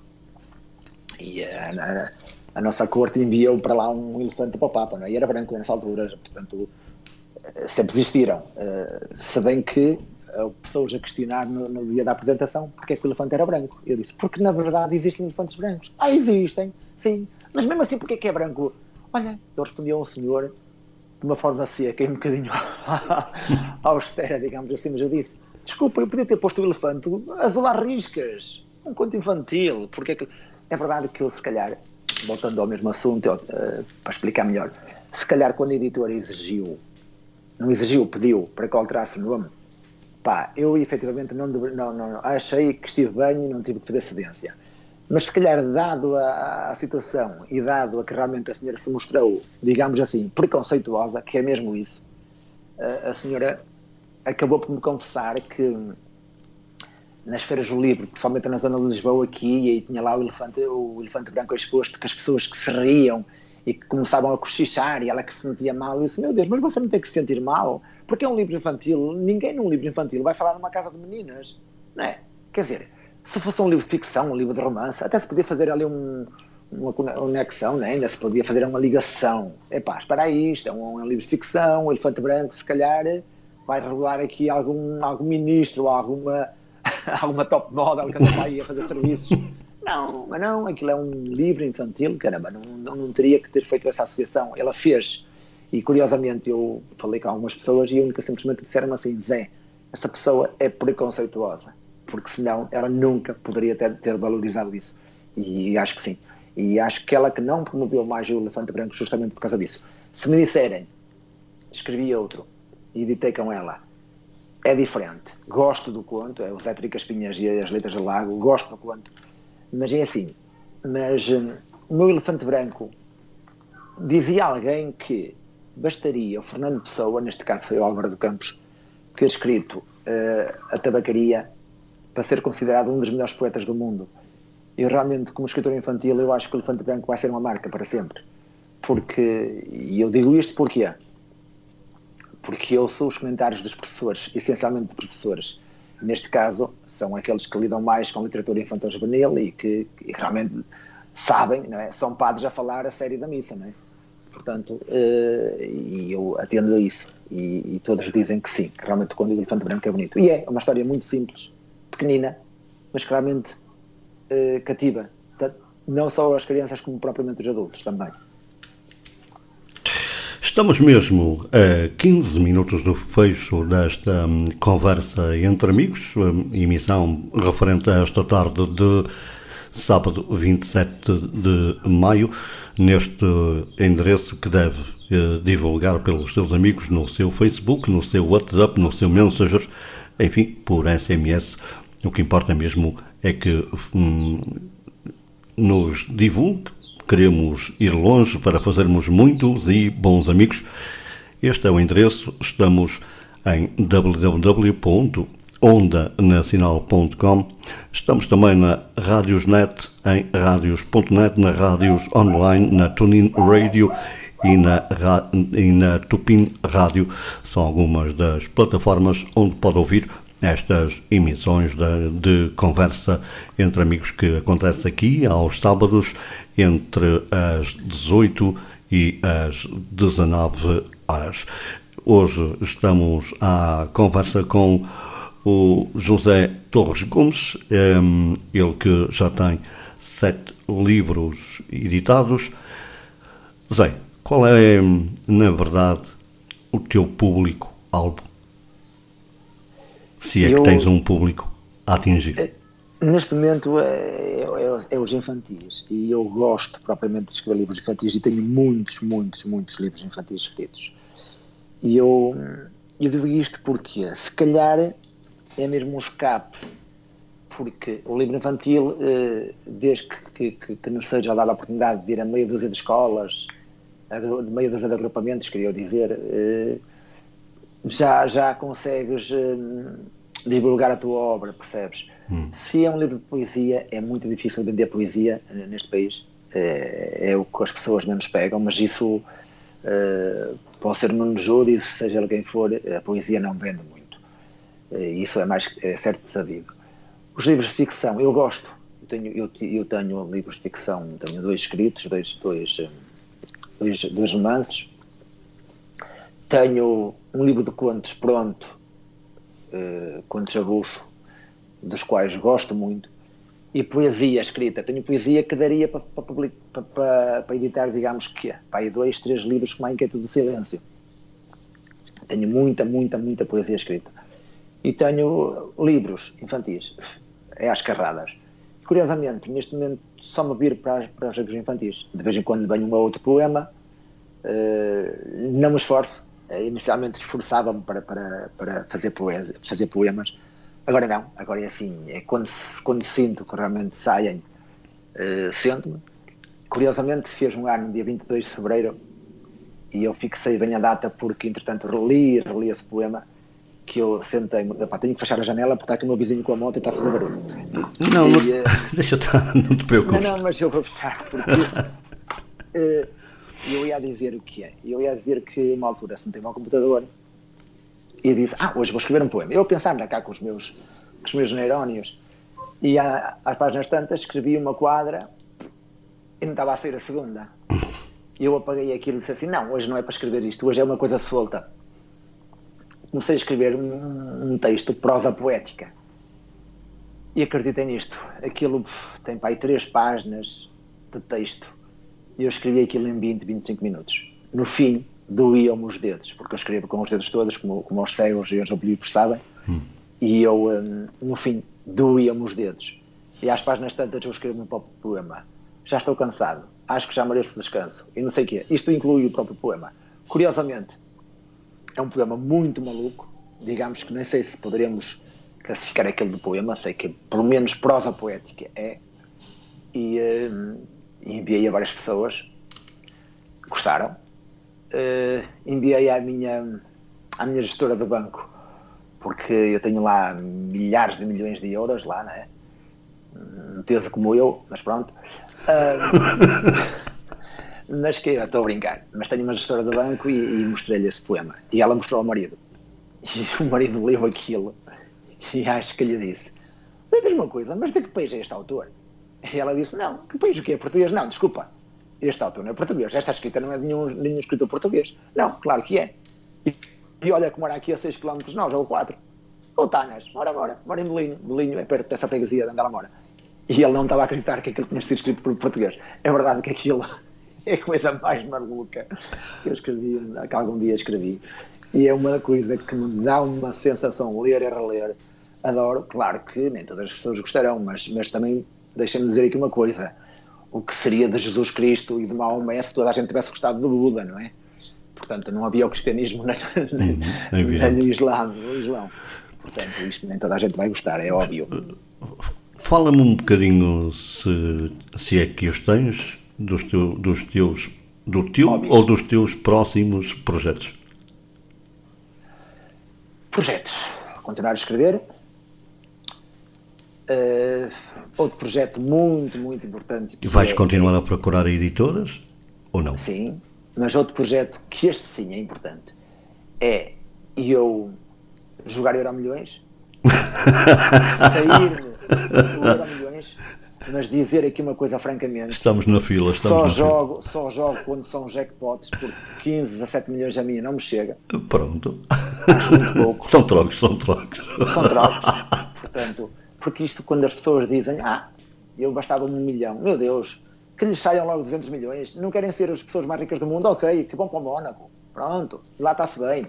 Agora é assim, não, queria que me saísse o milhões gordo, muito gordo, ao contrário de mim que sou super elegante, portanto, meninas...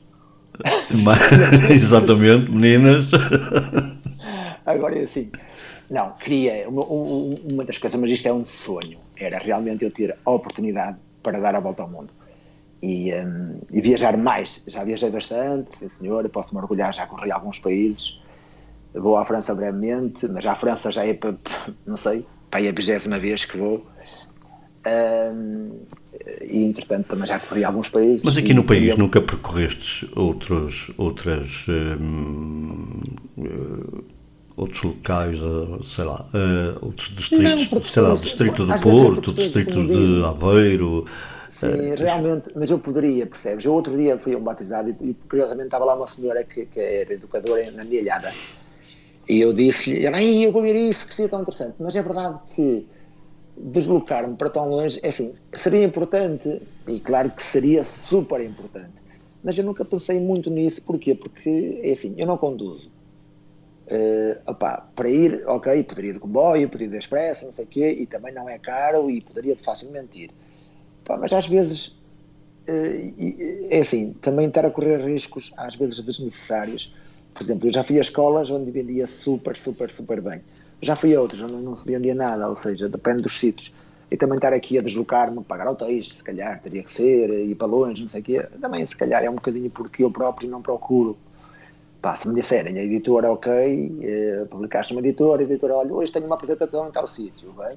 Claro que a editora tinha que, que, que fazer uh, certas diligências, eu acho que era a obrigação deles, mas pronto. Uh, mas acredito que, que, sim, um dia vou, vou ter que, que, me estender e, e acho que, que, também se eu quero se ingrar neste meio, também se calhar parte um bocadinho de mim eu ter que depende um bocadinho de mim eu ter que realmente alargar os horizontes, claro que sim. Tu tens horários para escrever ou, ou é quando surge o clique?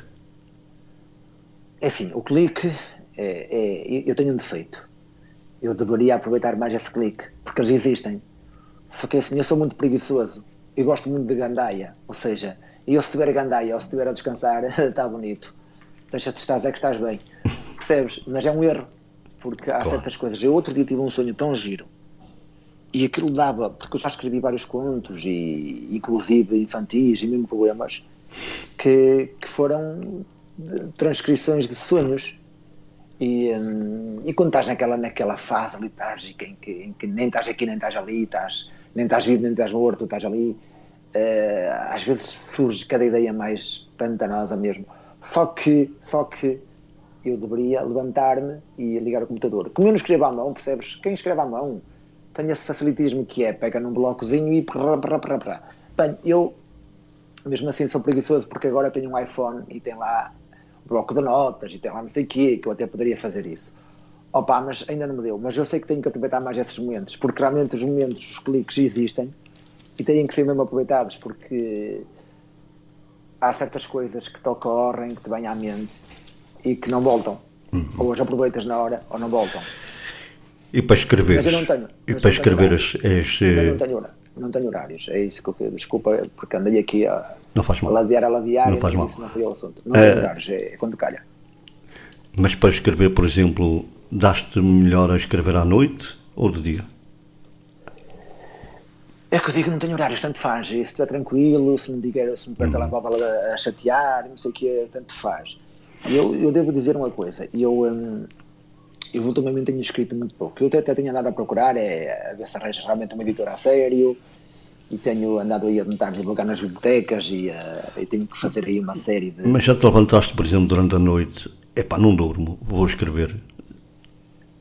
É, é o que eu digo, é porque eu não aproveito, mas deveria, porque às vezes eu estou acordado, uh, ou seja, estou com a Sónia na cama, ou seja, estou com a insónia na cama e, um, e, e, poderia aproveitar esses momentos, poderia aproveitar esses momentos e se calhar uh, daria grandes coisas, grandes frutos, mas não, não tenho muito esse hábito e é um defeito meu, é um defeito meu que, que tenho, sei que tenho que o corrigir, porque é o que eu digo, daria grandes frutos. Zé, estamos quase no final desta emissão. foi, Isto, correr, foi, isto foi, Estamos quase no final desta conversa. Umas perguntinhas rápidas para respostas também rápidas. És um bom garfo, sim ou não? Sou um bom garfo e um bom copo, mas o copo é só uh, juntamente com o garfo. Fora disso, não, não, não sou um bom copo. Qual é o prato, agora, o prato que mais aprecias? Agora, sou um bom garfo, sim. E um bom copo. O prato que mais aprecias? O prato cheio. É, é, é, é, o prato cheio. Eu gosto de tudo, a sério. Eu gosto de tudo. Um, pá, não te posso dizer. Olha, posso dizer uma coisa. Eu gosto muito de grelhados. Epá, tudo que seja assado na brasa, esquece. Mas, mas é assim. Mas eu aprecio. Eu, eu é como aos momentos. É assim. Eu dou valor às pequenas coisas. Eu escrevi numa crónica, eu escrevi para um jornal, escrevi numa, numa crónica que eu disse que são as coisas pequeninas que, se, que nos apresentam as coisas grandes e as coisas magníficas. Por exemplo, nós vamos a uma praia e se calhar não temos a, a, a, o cuidado de observar, por exemplo, um simples grão de areia. É uma coisa pequenina, mas se não fosse aquele grão de areia, nós não estaríamos ali, porque é, são, é aquele grão de areia, juntamente com trilhões e trilhões de, de grão de areia, que nos oferece aquele chão magnífico que nós pisamos, que é tão, tão saboroso andar a pisar a areia. Ou seja, eu aqui falta uma palavra certa, mas pronto, disse saboroso e acho que também está bem. Mas, ou seja, eu gosto das pequenas coisas. Na, na, na comida é exatamente igual. Eu gosto de, pá, desde que esteja bem confeccionado, qualquer coisa serve. É assim, não gosto de ossos nem de espinhas, mas é a única coisa que não gosto. Temos que ser rápidos. Qual é o teu vício? Passear, viajar e estar hum. com os amigos. É, tua cor preferida? O azul do céu, gosto. Futebol, sim ou não? Uh, um bocadinho, pouco, pouco. A seleção e as equipes portuguesas nas comissões europeias. Resto, Rádio ou televisão? Rádio. Uh, música portuguesa, uh, música fado. Tudo, tudo, todos os géneros, uhum. gosto de todos os géneros, mais, mais pop rock, tenho que admitir. Portuguesa, cada vez mais eu gostar da música portuguesa e temos que admitir que realmente a música está a dar um passo gigante. A música portuguesa estava a crescer muito, a nível internacional também. E, está-se a fazer muito, muito boa música portuguesa. E se calhar temos que ter isso mais em conta. Zé, tens um minutinho para dizer o que quiseres. Um minutinho, vai. Pronto, quero dizer uh, aos ouvintes da Nacional e das outras plataformas que, pronto, uh, quanto mais não sejam, peçam-me um livro via e-mail, eu mandarei os, os livros leiam, divulguem no mundo dos normovisuais e um, porque é verdade. Vamos recordar MJT mjtgomes.sapo.pt Ok, mais. O Facebook é exatamente o meu nome, José Exato. Torres Gomes. Uhum. Zé, quero dizer-te do quanto foi bom uh, estar aqui à conversa contigo. Um, e quem sabe um dia destes vamos estar por aqui de novo ah, por mim. Copas. Pode ser. Agradeço. Desculpem-se eu às vezes, não, claro. às vezes enredo e se calhar repito nas coisas, mas não, pronto. não tem problema. E, Agora e, que... e desculpem este do meu lado, mas volto a dizer, não é lamechas, é simplesmente constatações. Agora é que temos que ser rápidos mesmo. Uh, resta dizer-me que esta foi a emissão referente a esta tarde de sábado 27 de maio, ano de 2023, supervisão técnica de Narciso Gonçalves a apresentação deste vosso amigo Diamantino Teixeira numa emissão de Gaia em www.ondanacional.com. Já sabe que logo após as 19 horas esta emissão uh, ficará disponível em podcast e fique bem. Até para a semana.